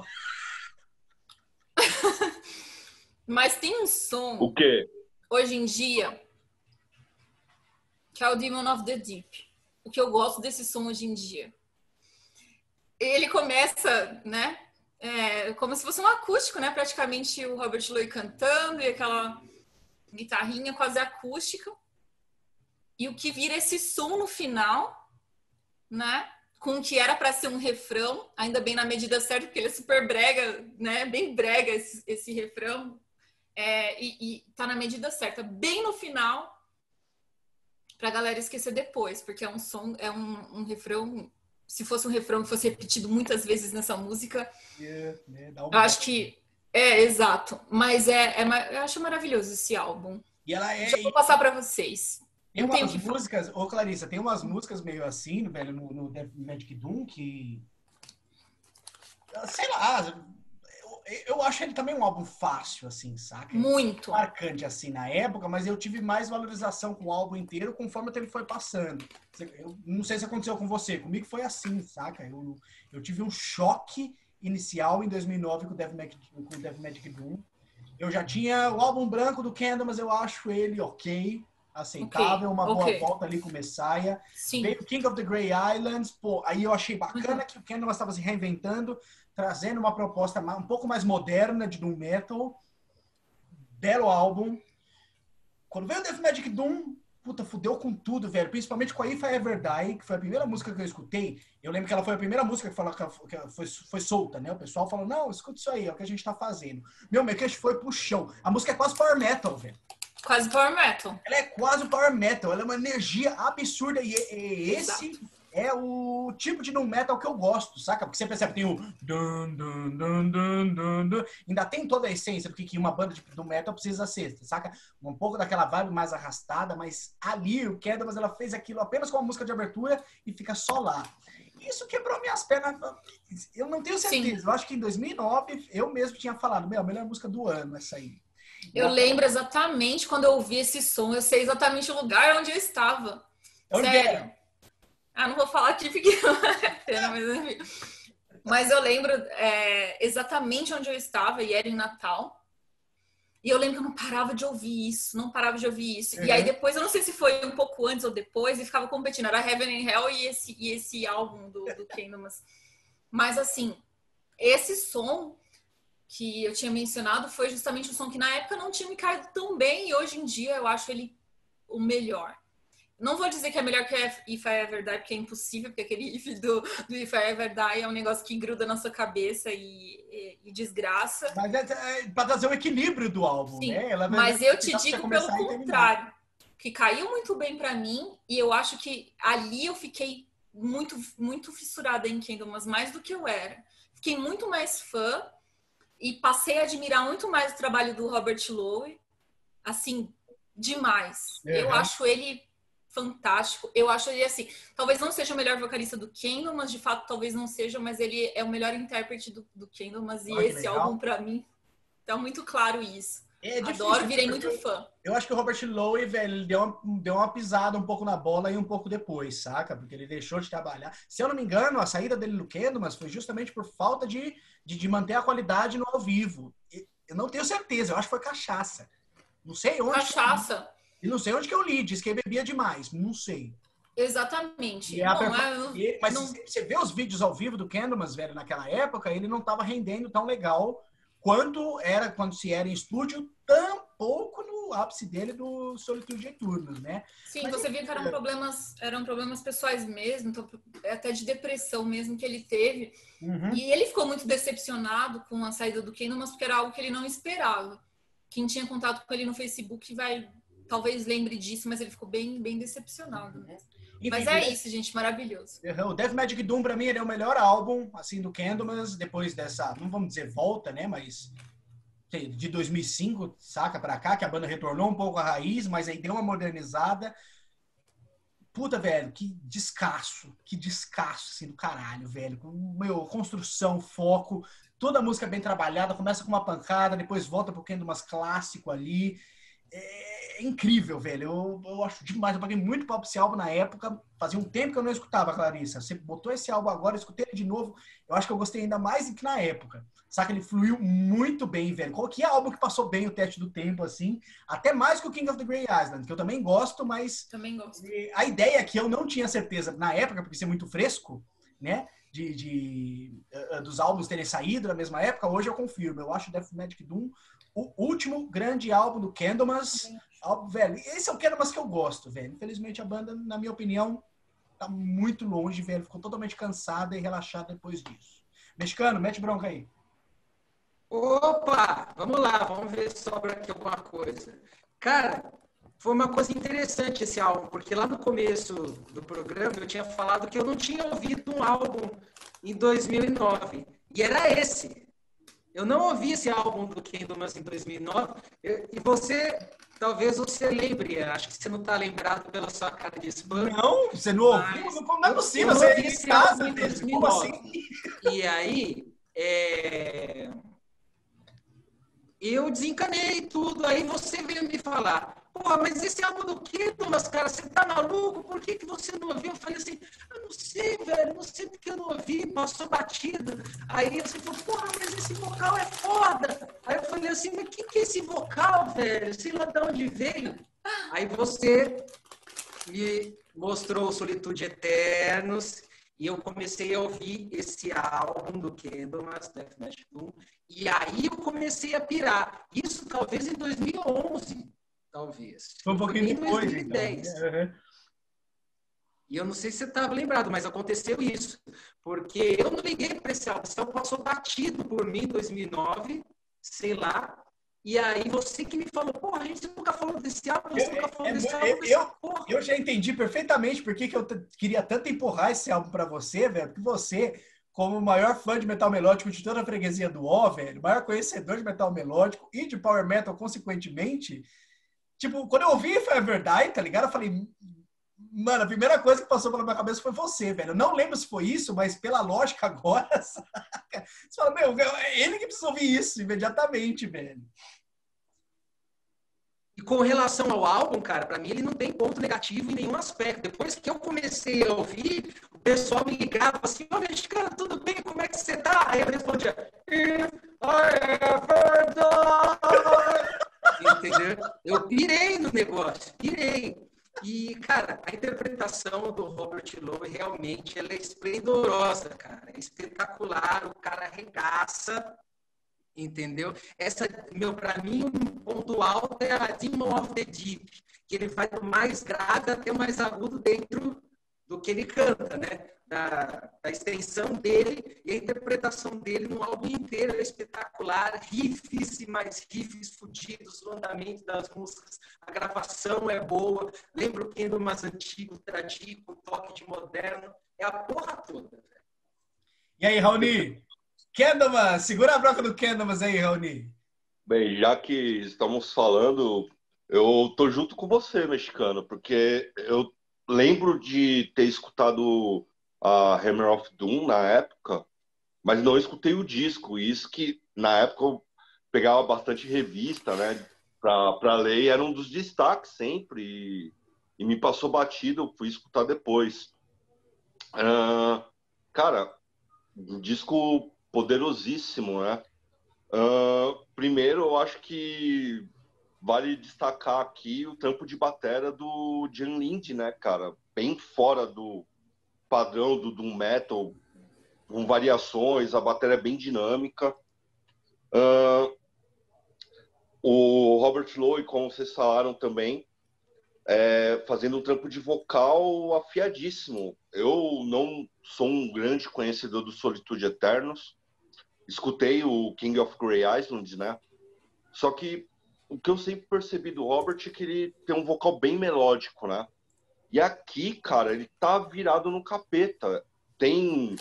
é, ele tem uma dinâmica muito boa e muito forte também, muito orgânico. Ele pega e sobe lá na casa do cacete e vai com drive, chegando a lembrar até o saudoso Dio, né? Ah, bem, as músicas Exatamente, comentaram, né? If I Ever Die, É Eles isso. Baroness, Isso mesmo, velho. a Demon of the Deep, que, mano, termina com todo o peso do Cthulhu, né? Ah, a única adesão, assim, que eu posso colocar, eu... Eu vi isso daí no próprio site do Kendamas, né? O Leif comentou faixa a faixa. E, cara, a, a história da House of 1000 Voices é foda, tá ligado? Que fala sobre um orfanato que realmente existiu, né? Foi criado ali em 1860 e ele fechou, se não me engano, nos Estados Unidos. E era um orfanato frequentado por, pela burguesia muito rica e políticos influentes. E rolavam umas histórias macabras e ninguém sabia se era verdade ou não. Gente que era desse orfanato falava umas histórias meio trevosas. E ele foi fechado e reaberto em 2004. E quando estavam reformando, é, eles foram mexer no, no solo, né? No, no solo do orfanato e começaram a encontrar um monte de ossada de criança e adolescente, cara.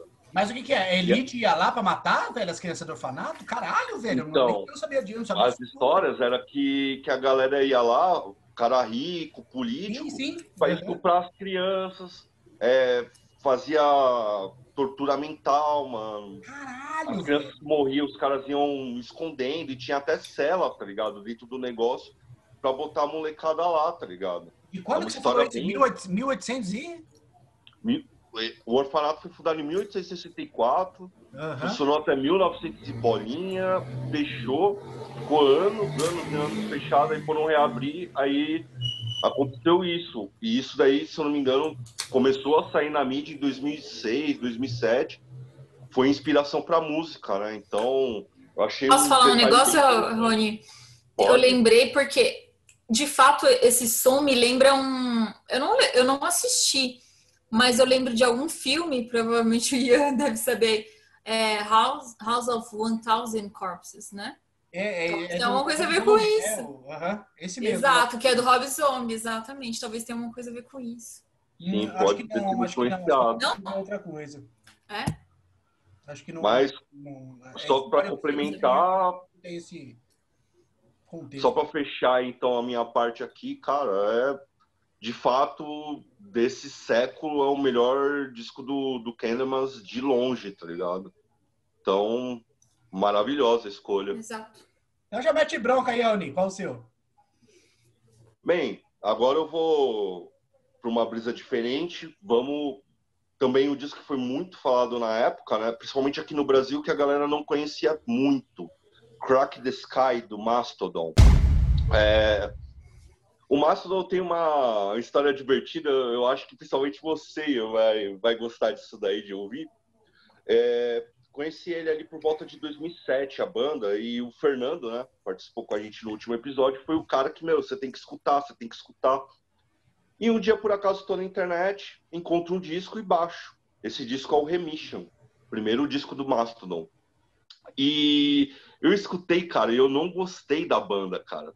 Eu ouvi assim, um caralho, parece new metal com uma bateria de progressivo toda louca tal. E eu deixei pra lá, tá ligado? Sim, na época eu realmente estava distanciado do New Metal, queria distância.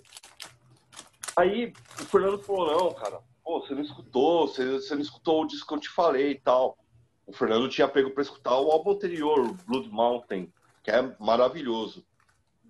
2009, eu tô trabalhando lá na Paulista, que nem eu falei. Vejo esse disco. E lá, na época, tinha uma modernidade. Tinha uns fones de ouvido, você batia o CDzinho lá e dava pra você escutar uns 30 segundos de cada faixa. É, ainda tem, ano passado eu fui, ainda tem. É, que hoje em dia a gente vai no Spotify e já escuta o disco inteiro, né? Mas na época era uma baita modernidade. Aí eu escutei, eu fiquei tipo, caramba, que, que banda legal, né? Tá diferente e tal. Não comprei o disco, comprei um outro, comprei o Blue Record do Baroness, mas depois eu acabei pegando esse. E, cara, a evolução da banda é, é impressionante assim, já pega pelo contexto dos quatro primeiros discos. É, Remission, Leviathan, Blood Mountain, fechando com Crack the Sky, falam sobre os elementos, né? Fogo, terra, água e ar. Esse daqui trata quanto ao ar, né? E a vinda deles pro progressivo é muito bem-vinda, cara, porque eles mostram é, não apenas uma evolução, mas uma maturidade na hora de compor também. Você já tem uma, uma faixa extremamente cativante logo de princípio, com a Oblivion, né? Oblivion. Que inclusive teve clipe, circulou bastante. É um hit, né? Oblivion virou um hit, velho. É um grande hit, um solo maravilhoso do Brent Hinds. Uh, você tem faixas como Divination, Quintessense também, que exploram quebradeiras, uma dinâmica absurda da bateria do Brandaylor. É, inclusive na, na própria Oblivion, né, a gente tava falando do Proscriptor que toca bateria e canta, ele faz a mesma coisa, né? Só que não o álbum inteiro. E é, para mim as duas grandes músicas do disco, né? É, literalmente é, são The Kizar e The Last Baron, cara, que. Tamo junto aí, Raoni. Tamo junto, velho. Pra mim são as melhores também, velho. É, a maneira que flui, saca? É, toda a dinâmica, eles conseguirem unir é, partes melodiosas com peso, não ficar dentro daquela coisa que, tava, que acabou se tornando fechada, que o Stoner tava vindo, né? E o Baroness também flertando ali com o Sludge e tal. Eles conseguiram unir aquilo de uma maneira extremamente cativante. Então, é o álbum que eles estouram pro mundo, né? De repente, os caras viram uma banda relevante. E não é à toa, cara. Para mim, por mais que seja difícil de, de falar, talvez seja o melhor disco da discografia dos caras até o momento. E aí, mexicano? Cara, esse álbum aí foi emblemático para mim, porque eu ouvi, assim, é, coercitivamente a exaustão, cara. Porque o Denis, um amigo nosso, não sei, que o Raoni não conhece ele. A gente, ele. colocou esse álbum desde o dia que ele saiu até sair o The Hunter como novidade, entendeu?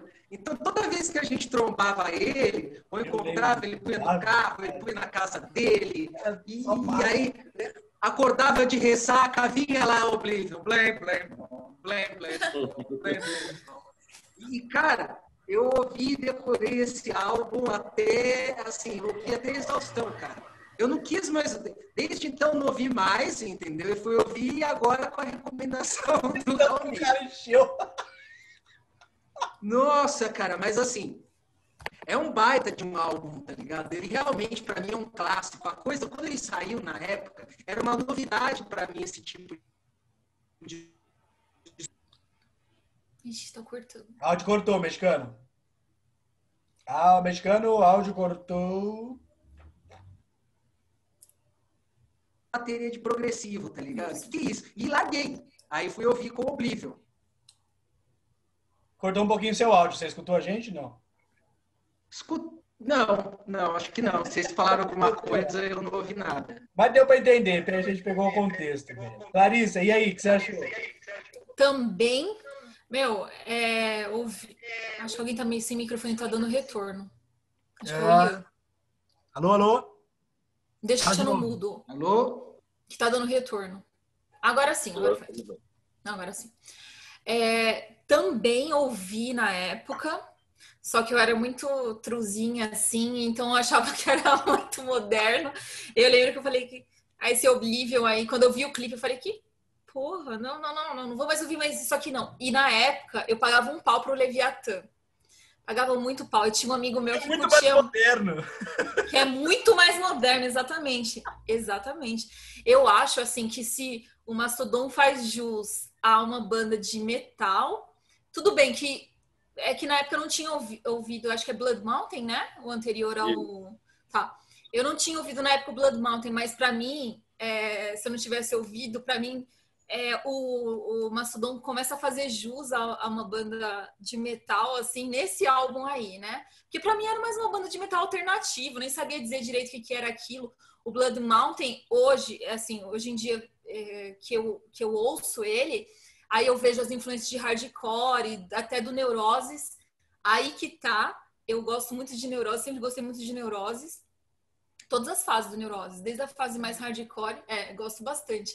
Até aquela fase deles que é extremamente depressiva, é sludge, né? Que Uhum. é depressivo pra caralho. Crack the Sky, hoje em dia, é o som que eu mais curto. Tem o Scott Kelly, não sei se vocês perceberam, é o Scott Kelly cantando naquela faixa lá, né? Que é uma participação dele.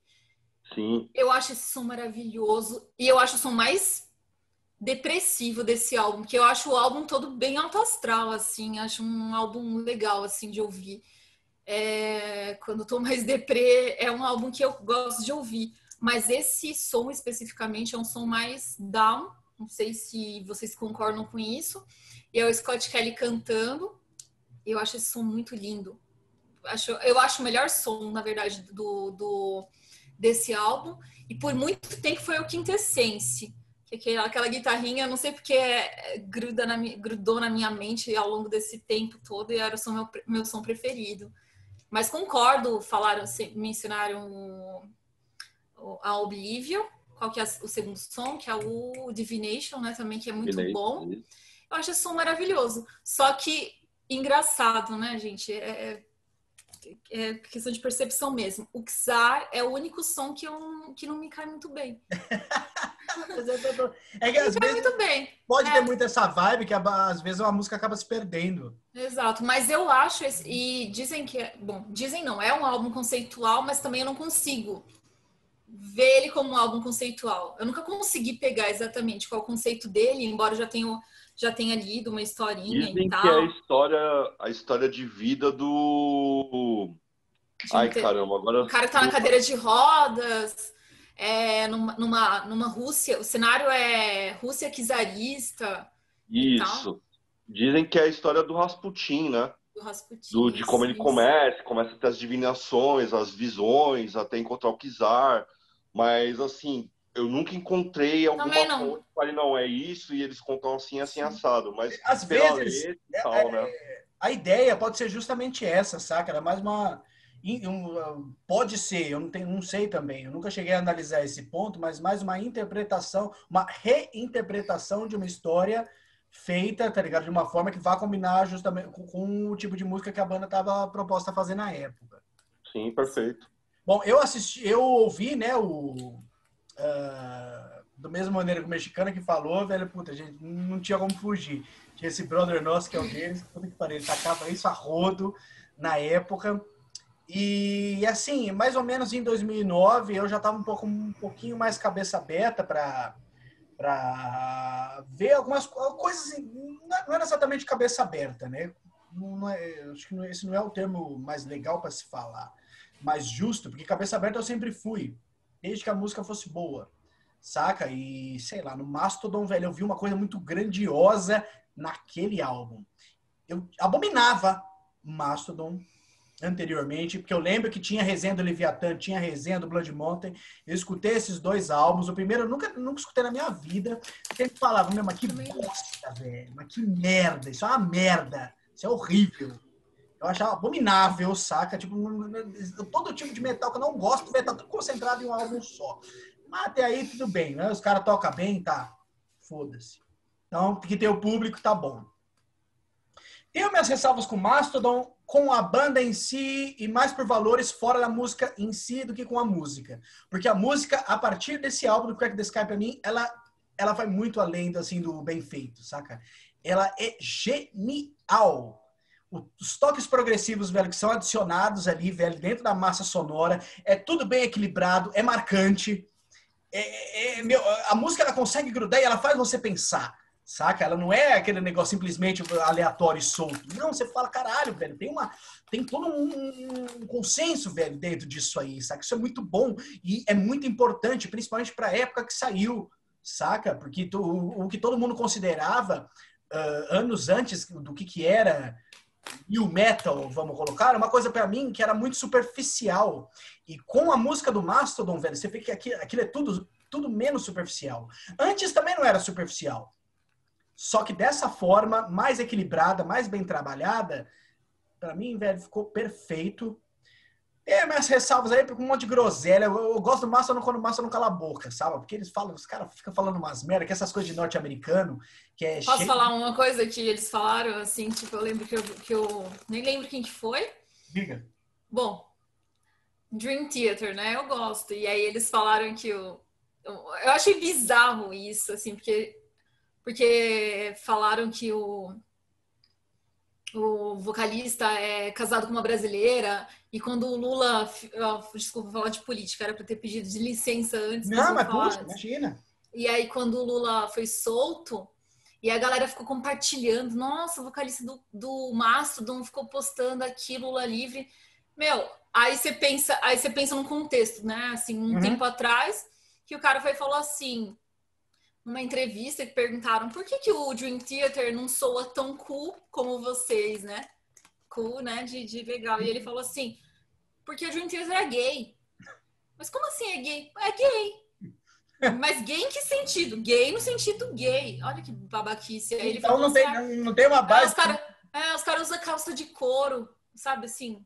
Tipo, eles não, de, cami- ca- de, de camisa de flanelinha e É, é, é lamentável, né? Porque ele é, o- é o tipo de comentário, assim, todos os mais rasos que tem quando o pessoal fala. Exato. assim, É que realmente não existe base nenhuma, mas não existe base porque o próprio comentário que a pessoa fez hum, não tem base Só nenhuma. fiz esse comentário porque porra, né? A galera costuma associar o Dream Theater a galera mais conservadora e tal. E E olha lá, né, como que rola o inverso. essa história é exatamente, é isso que eu queria falar. Foi uma história fez rapidinho, mas acho que valeu a pena. Quem falou isso daí foi o Brent Hinds, que é o guitarrista. Só que ele é aquele tipo É. americano que ele tem que ficar de boca fechada mesmo. Ele fica Exato. muito É, louco então, e é aí Isso falando que- bosta. Exato, no- no- eu, eu, particularmente, eu separo, velho, toda essa vibe que tem de música, de música e músico.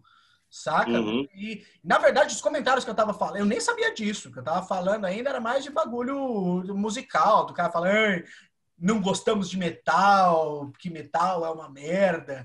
Muita coisa de norte-americano isso, saca? Tipo, porra, os caras tocam metal. comentário, A comentário mais- O público que vai ver o show do Massa não é o público de metal, velho. Então você fala, porra. Então parece que os caras, velho, ficam gozando com o pau dos outros. Tipo, ó. O comentário mais genial foi do Portnoy, que falou assim: Ah, ele não é o Neil Peart mesmo, então ele pode falar qualquer coisa, É, ninguém vai dar. Pois é? Exato. tipo, foda-se. Mas enfim, mas isso à parte, saca? Meu, eu, ah, eu acho, velho, o Crack the Sky, ele foi um álbum, re- eu digo, revolucionário.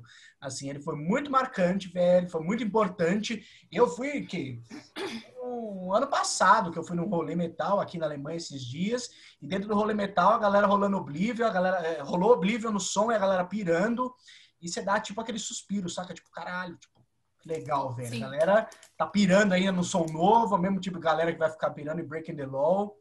É, enfim, eu gosto do álbum pra caralho. As melhores do álbum pra mim são as épicas, né? Igual a gente comentou. Ah, a Dexar. ah, e a outra que eu esqueci o nome, Last Barrel, The né? Last Barrel. Ash Baron, exato. Isso aí, velho. E, mas eu vou falar pra vocês, eu acompanhei, ouvi o The Hunter depois. O The Hunter ele foi um pouco mais compacto. Também gostei, não achei tão revolucionário quanto o Crack the Sky e deixei de acompanhar. Maravilha, mexicano, vamos lá. Seu álbum agora, velho. Qual foi sua outra escolha de 2009?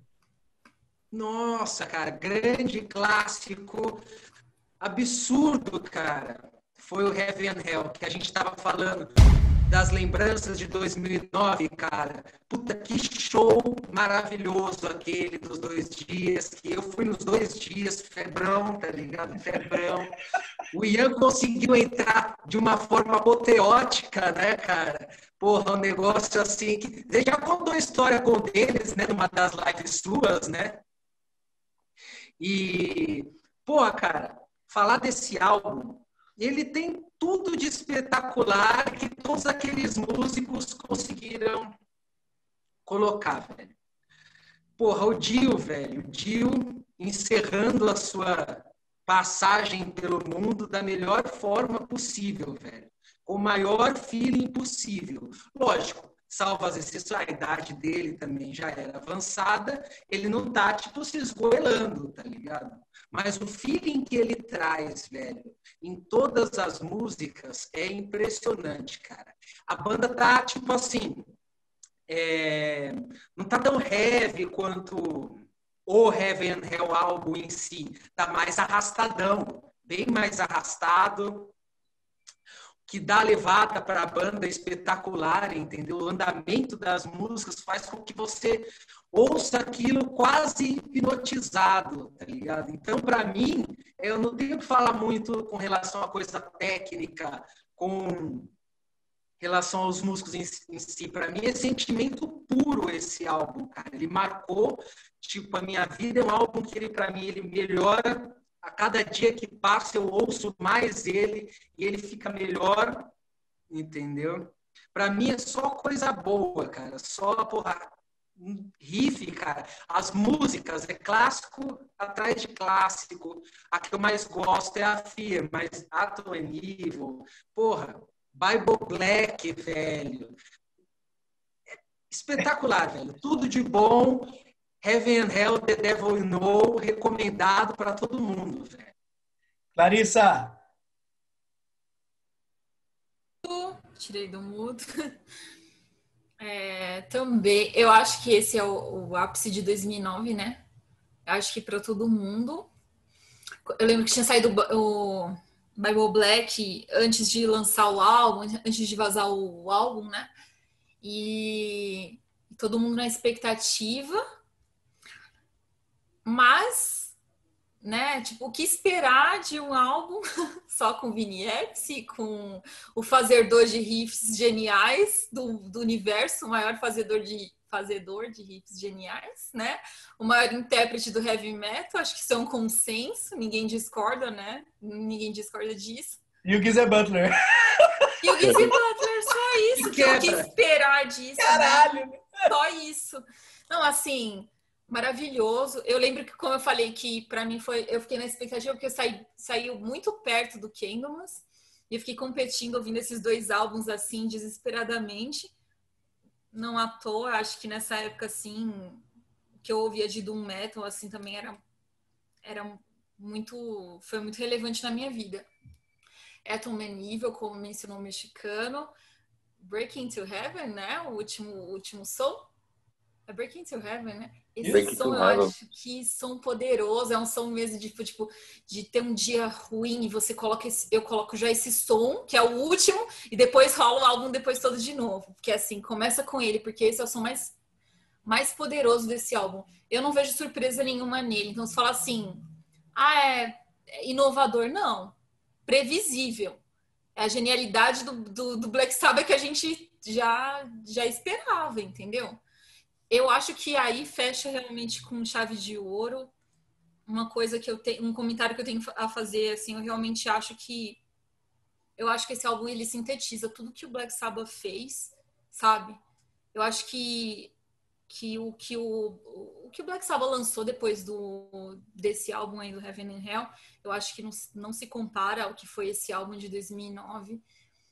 Eu não tô falando nem em termos de musicalidade, porque aí a gente o que vai sin- sintetizar tudo que o Black Sabbath fez, com todos os vocalistas que passaram e eu acho que é impossível.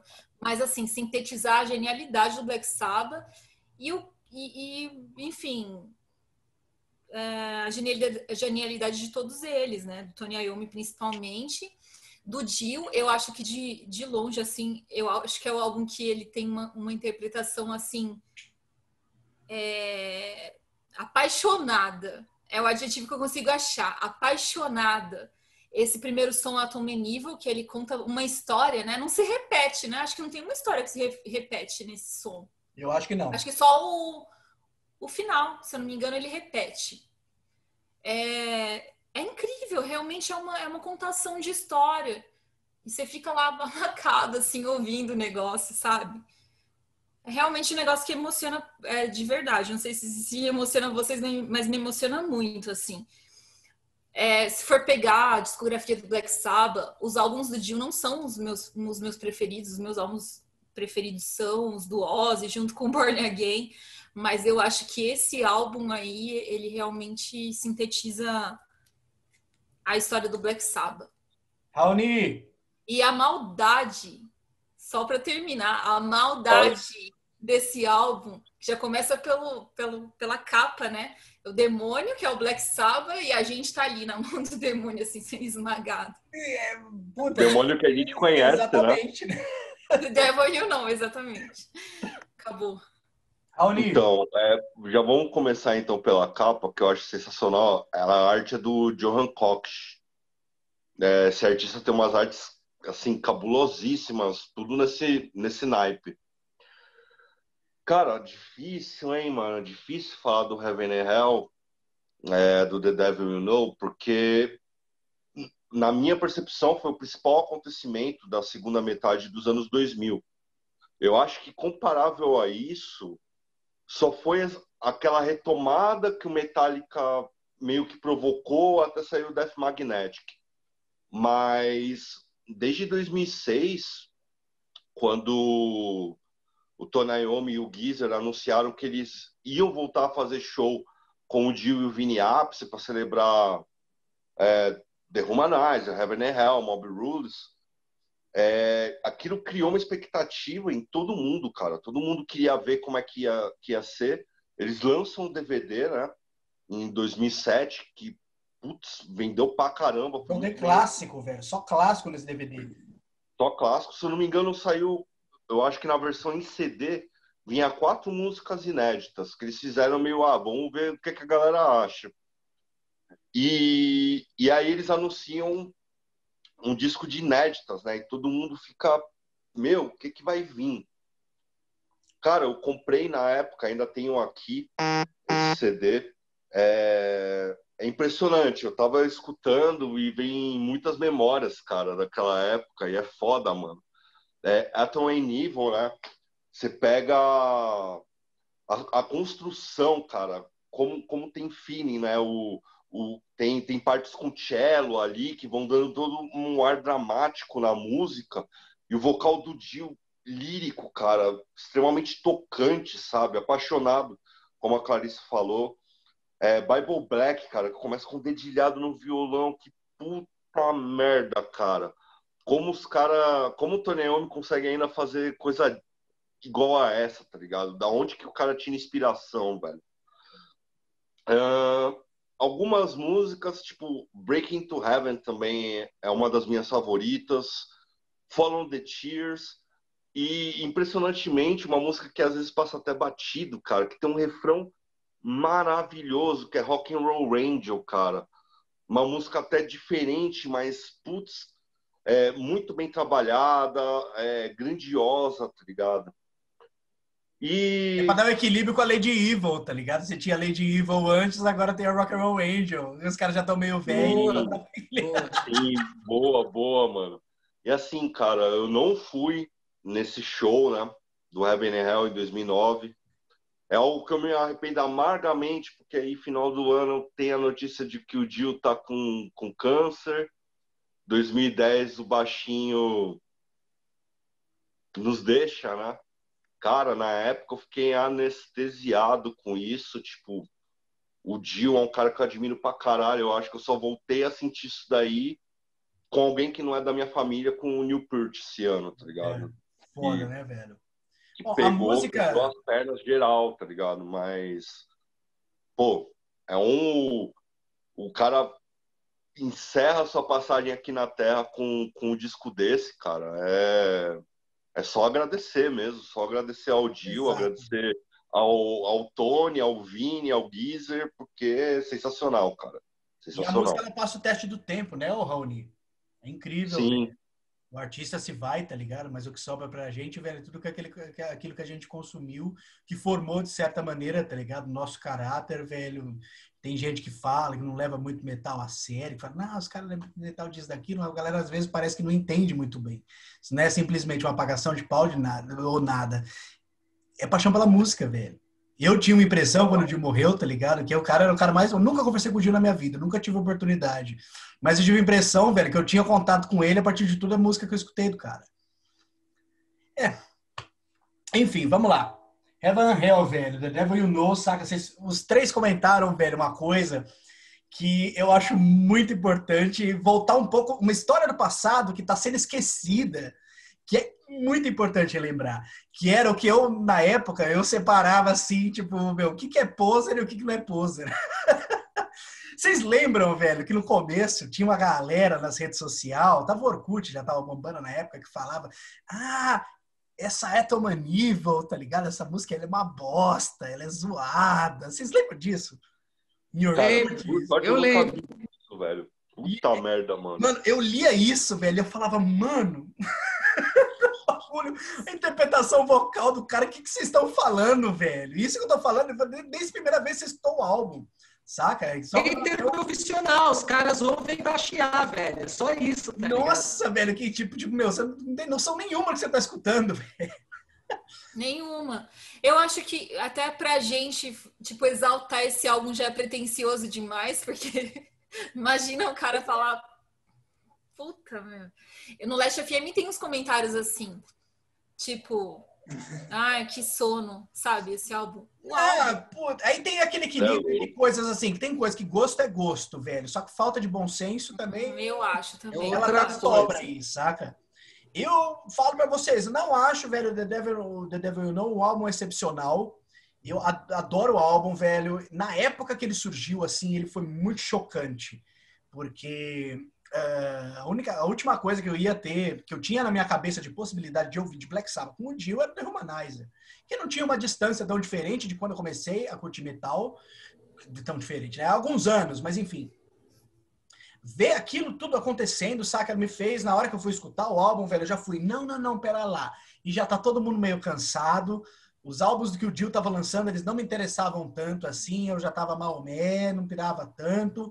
Mas nunca, velho, ia ser um tipo de pessoa que chegar e falar, não, é, acho chato, acho ruim. Não, tem, você tem que entender a vibe, você tem que estar, tá, acompanhar, velho, todo o processo. São senhores de idade, velho. Eram. Enfim. Quando eu ouvi o The Devil You Know, velho, isso foi um choque. A Etoman Evil, velho, foi a principal. Não, mentira. Começou com a Bubble Black, né? Que a Bubble Black, ela foi. Que nem a Clarissa Primeira. falou. Ela foi Sim. a primeira. Isso. saiu, se eu não me engano, saiu até um videoclipe. E eu fiquei meio assim, falei, porra, interessante isso aí, velho. Mas não, vou falar pra vocês, ó, não bateu tanto assim não, saca? Agora, quando veio o álbum, e com o álbum em todo o contexto, eu entendi a Bible Black, entendi o resto do álbum e... Chocante, cara. Que potência, que importância, saca? A banda, ela mostrando uma vibe de poder. Pode estar... Não não dá pra dizer que a banda tá cansada, saca? Porque tem algumas coisas, ela não tem o mesmo ti- tipo de energia de uma banda que fez uma música como TV Crimes em 92. Em compensação, ah, as músicas que são mais, mais rápidas, mais, mais pegadas, assim, elas são muito agradáveis, velho. Elas são muito boas, velho. E elas, você precisa entender toda a vibe do contexto, do que, que é o Black Sim. Sabbath, o que, que é, velho, você passar a idade de você continuar fazendo música e música com prazer. E música com prazer é o que eu escuto, velho. do- Dos músicos criando, saca? É o que eu escuto quando eu tô ouvindo o The Devil You Know. Beleza? Sim. Eu acho que é isso. Só para finalizar, acho que era isso. Que aí- aí, até pela idade mesmo, não sei, mas é realmente a ideia era fazer algo mais introspectivo mesmo. Você percebe essa densidade nas letras deles, né? Do, do- da composição dos três, dá para perceber isso. Então, acho que tem muito a ver também, né, com a idade dos caras. E eles trouxeram isso, essa coisa introspectiva pro álbum. É, é, então, ele é um processo que ele é muito interessante, saca? Porque ninguém aqui tem mais de 40 anos de idade. A gente tá falando- Exato. A gente tá falando de música por pessoas, velho, que, que, que já tinham. Não, não, pra começo de conversa, por pessoas que começaram com a música pesada. Exato. E você desenvolveram consegue imaginar. Por tantos anos, então a gente fica cons- até meio tosco assim de falar, saca? Eu, E consegue imaginar que a gente ouviu isso com 21 anos de idade. Exato, Isso. e muito legal A isso, gente não saca? tinha maturidade nenhuma. A gente conseguiu pegar um pouquinho desse momento ainda pra gente, saca? Por isso eu acho que o, o The Devil You Know ele tem um tipo de valor a mais. Outra coisa que eu não comentei, ah, fazendo uma comparação com o 13, o álbum que saiu, velho, com, com o do Black Sabbath, com o Ozzy, Com o que a falou que ela prefere bem mais o The Devil You Eu Know. Eu Eu coloco também. são dois álbuns assim totalmente diferentes, mas que eu coloco no mesmo patamar de qualidade. Eu gosto dos dois assim por igual, não são nenhum dos dois álbuns são álbuns que eu oh, oh que Eu maravilha. sou mais o The Devil You Know também, igual a Clarice. Você prefere também, Raoni? Saba, Saba, mano, eu já disse, eu gosto de tudo, até os discos que ninguém Entre lembra. 13 e The Devil You Know, velho. É, é, é. Pra mim, pra terminar, só precisaria o, o Tony, o Geezer e, sei lá, o Vini mesmo, chamar Ah. o Ian Gillan pra Não, fazer um disco ali e. Entre 13 e The Devil You Know. É agora, velho. Bate bola, jogo rápido. Ah, caralho. 13. Só tá eu- mão de empatado. velho. Não, coitado, o Tá Raoni vai morrer, ele empatado. vai explodir aqui, velho. Não... Eu vou- Empatou porque é mais fácil. Música também não há É muita pressão. Não precisa responder isso, velho. Mas eu acho que o Raoni tá junto comigo aqui de botar os dois em equilíbrio, porque é difícil, saca? Eles são álbuns bem Eu diferentes. gosto um pouquinho a mais do 13, mas, cara, é, é o que vocês estão falando. É quase impossível, mano, tentar, tentar bem, escolher né? o favorito, mano. É foda. Tudo bem. Tá. Vamos lá, galera. Vou terminar eu agora, velho. Vixe. Isso. Hellwitch, É Omnipotent. Convocation. Pra quem não sabe, ah, começar um pouquinho de história aí, velho. Hellwitch, tá ligado? Ele foi um dos representantes do thrash metal underground, final dos anos 80, começo dos anos 90. A banda, tá ligado? Que ela tinha, não era. É uma temática metsu sci-fi, metsu vibe fritação, velho, que passava na cabeça dos caras. Ele foi uma daquelas bandas, velho, que, que quando o Voivod surgiu e começou a entrar nesse mundo, é, fudeu com a cabeça de todo mundo, saca? Então teve um monte de banda, velho, que saiu eh, caindo por um lado aqui, ou pelo lado mais extremo, psicodélico, seja lá o que for. E eles lançaram em 1990 o álbum Cisdigion Miscreancy, saca? Que é um álbum que eu sempre pirava, e eles conseguiram fazer até um pequeno hit, hit dentro do underground, né? Que é a música Nosferatu. Isso em 1990. Banda, ela foi esquecida, é só pela galera que é mais frita em thrash metal, saca? Que foi eh, que, que tinha valor, velho, que, que gostava de caçar, velho, as coisas que saíam nessa época, igual eu.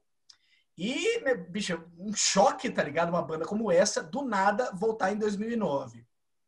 Considerando a época, eu tinha valores difíceis com bandas de thrash metal voltando, porque os outros exemplos que tinham, eles estavam ruins. A coisa não tava boa não, velho. Tava meio complicada, as bandas voltavam querendo se adaptar, ao invés de fazer música pela paixão própria, saca? Os caras, não, vamos adaptar porque tá rolando dentro do momento. Aí você vê umas abominação, tipo o álbum do Defiance, que é a banda que eu adoro, que saiu em 2009, tá ligado? Que é uma bosta, velho, horrível. E o Hell It, saca? Eu acho que eles conseguiram manter, velho, a vibe de música, a, a, ideia que eles criaram desde o início, mas trouxeram as vantagens das novas gravações ali pro, pro Omnip Omnipotent Convocation. Ou seja, o primeiro álbum ele tem um charme de ter aquela vibe de gravação, tá ligado? Mais de 1990, aquela coisa de pouco dinheiro. Também não acho que devia ter muito dinheiro né, na gravação de 2009, mas já tá, o, a tecnologia já tinha avançado muito. Então o álbum ele flui muito bem, o som ele soa orgânico, não 100% orgânico, mas é uma coisa que para mim não incomoda. A música é muito técnica, bem trabalhada e ela puxa o que para mim é o mais importante, que é o espírito do thrash metal norte-americano underground. Você tem os equilíbrios no vocal, velho. É o cara, mano. Ele tá fazendo cultural, ele tá gritando, ele tá dando berro pode ser, às vezes, até para mim é um problema. Eu acho que podia. O gutural podia ser eliminado ali, velho. O gutural ele atrapalhou um pouquinho esse álbum. Felizmente é muito pouco, saca? É uma música ou outra que tem, que na maior fica numa entonação mais grave e com os agudos, assim, que tipo aquele, é, quando vem o cara fica. E só vem o agudinho no final. Que eu adoro isso, eu sou apaixonado por isso, velho. Eu acho incrível. E, puta, velho, isso foi chocante, saca? Eu não imaginava, velho, que a banda ia conseguir manter a mesma essência e ter o mesmo espírito que eles tiveram, mesmo passando idade, passando tempo, passando moda, tudo que foi, velho. Os caras voltaram, velho, com tradição, voltaram com... Eu vou perecer! Fala, fala, mexicano. Vai morrer? Vou morrer, velho, vai desligar! Adeus! Tá bom já. Adeus! Mexicano. Fala, gostou ou não do Adeus! Adeus! Falou, mexicano. Caiu. Conexão do mexicano tá ruim. Acho que não vai mais rolar, mas a gente tá com a cara dele aqui. Depois ele fala uma coisa que Tá embaixo de mim aqui. Raoni, fala você, é o It, velho. Cara, não conhecia a banda. Cheguei a escutar por conta da audição, né? Uma ou outra faixa do primeiro disco. Só que assim, cara, ser é um desgraçado, mano, porque você bota o urto, mano. Aí eu Mano, eu falei, velho, será que vai vir na mesma vibe? Mano, isso daqui é a desgraceira linda, velho. E se, se, se eu não visse assim, eu nunca ia imaginar que era uma banda veterana já, tá ligado? Os caras pegar, lançam um disco em 90 e quase 20 anos depois lançam outro disco, tá ligado? Mano, violentíssimo, um trash com death metal cabuloso, técnico, rápido pra cacete. É, eu escutando, eu tinha que parar, mano, que essa semana eu tô ansioso pra caramba. E, e parecia que era uma dose de adrenalina, velho, quando, quando eu escutava. Tinha que pegar, parar, respira um pouco, não, vai, outra faixa. Mano, só porrada na, na cara, direto. Uh, vamos ver aqui. Uh, entre as faixas, a Mistéria me chamou a atenção. Vigios Avidity, né? Primeira faixa que abre o disco também muito boa. Uh, Irreverent Salvation. E, cara, é isso. É espetacular. É outro disco que, eu, que já tá na minha coleçãozinha, já salvei no Spotify, tá ligado? Vou continuar escutando. É animal, cara, animal. E aí, Clarissa, o que você achou do Hell Witch? Seu áudio cortou. Liga o áudio. Verdade. Sim, eu gostei bastante. É...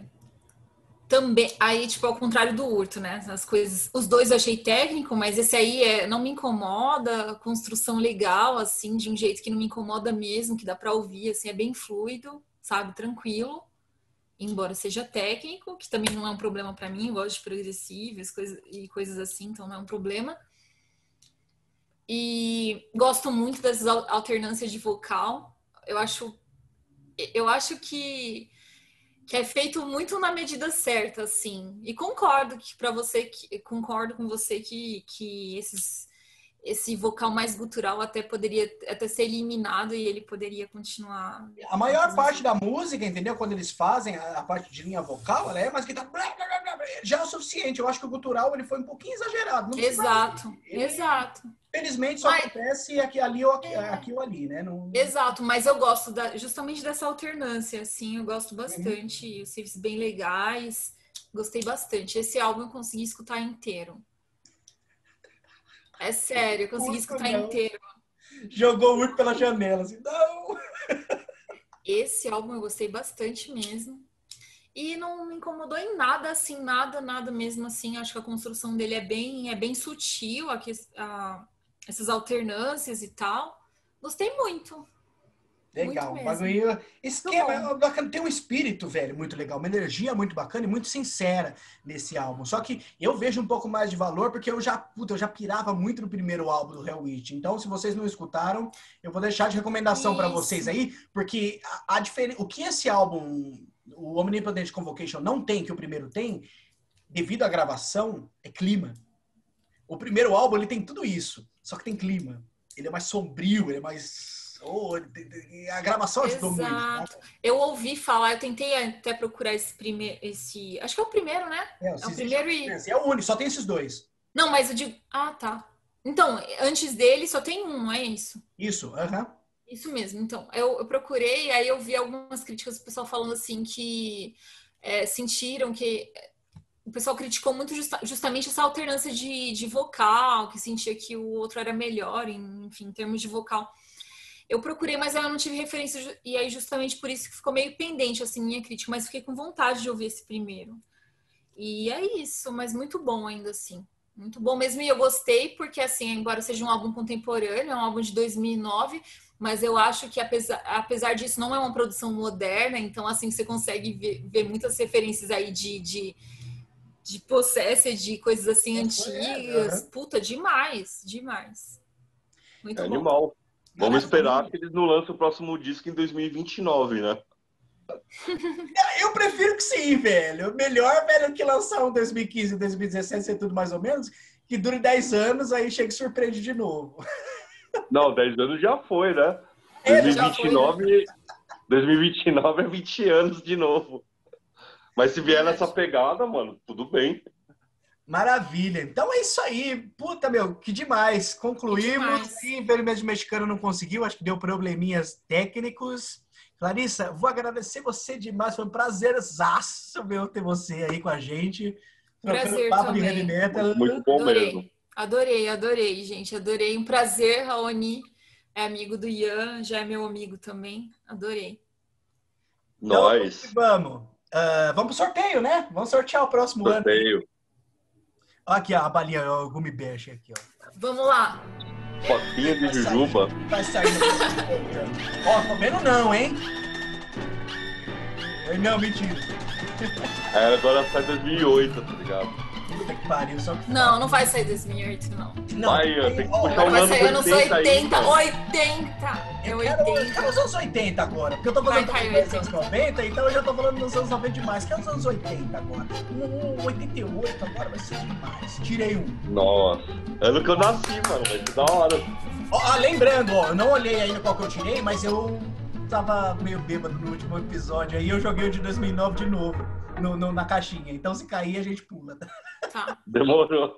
Vamos lá. Filha da puta, velho. Caiu 2009, mano. Juro pra você. Olha Zoou, mano. Que bom, Zoou, mano. feliz, mano. Caralho. Vai, já tira isso, então. Você tirou Vamos... 2012 também, daí? Tirou, não, né? os outros eu tirei, só o de 2009. Ah, tá. Ah, volta aqui na caixa. Então vamos lá.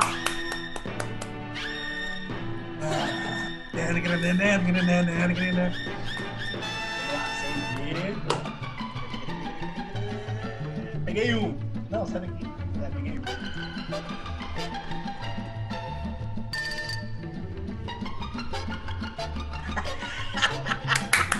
Fala. Continuamos no 2000, galera. Ah, é 2017. Pô, vamos ver, né? Tá, É uma né? coisa bacana. Nós somos De cabeça modernos, velho. Queira ou não, somos tudo moderno. Vamos continuar a modernidade. Boa De cabeça sorte. eu não lembro nada, mas vamos ver. Vamos lá, dá dá tempo para pensar. Então, mais uma vez, Clarissa, eu vou agradecer você, Raoni, meu querido. Muito obrigado, velho, pela sua existência. E o mexicano que caiu aí, teve problemas técnicos. Obrigado por tudo. Quero saber, depois vou perguntar pessoalmente o que, que, que você achou do Hell Witch. Do Hell Witch. Eu também fiquei Vamos saber, curiosa. Vou passar, vai publicar até. Tchau, galera. Valeu. Tchau. Falou, galera. Valeu.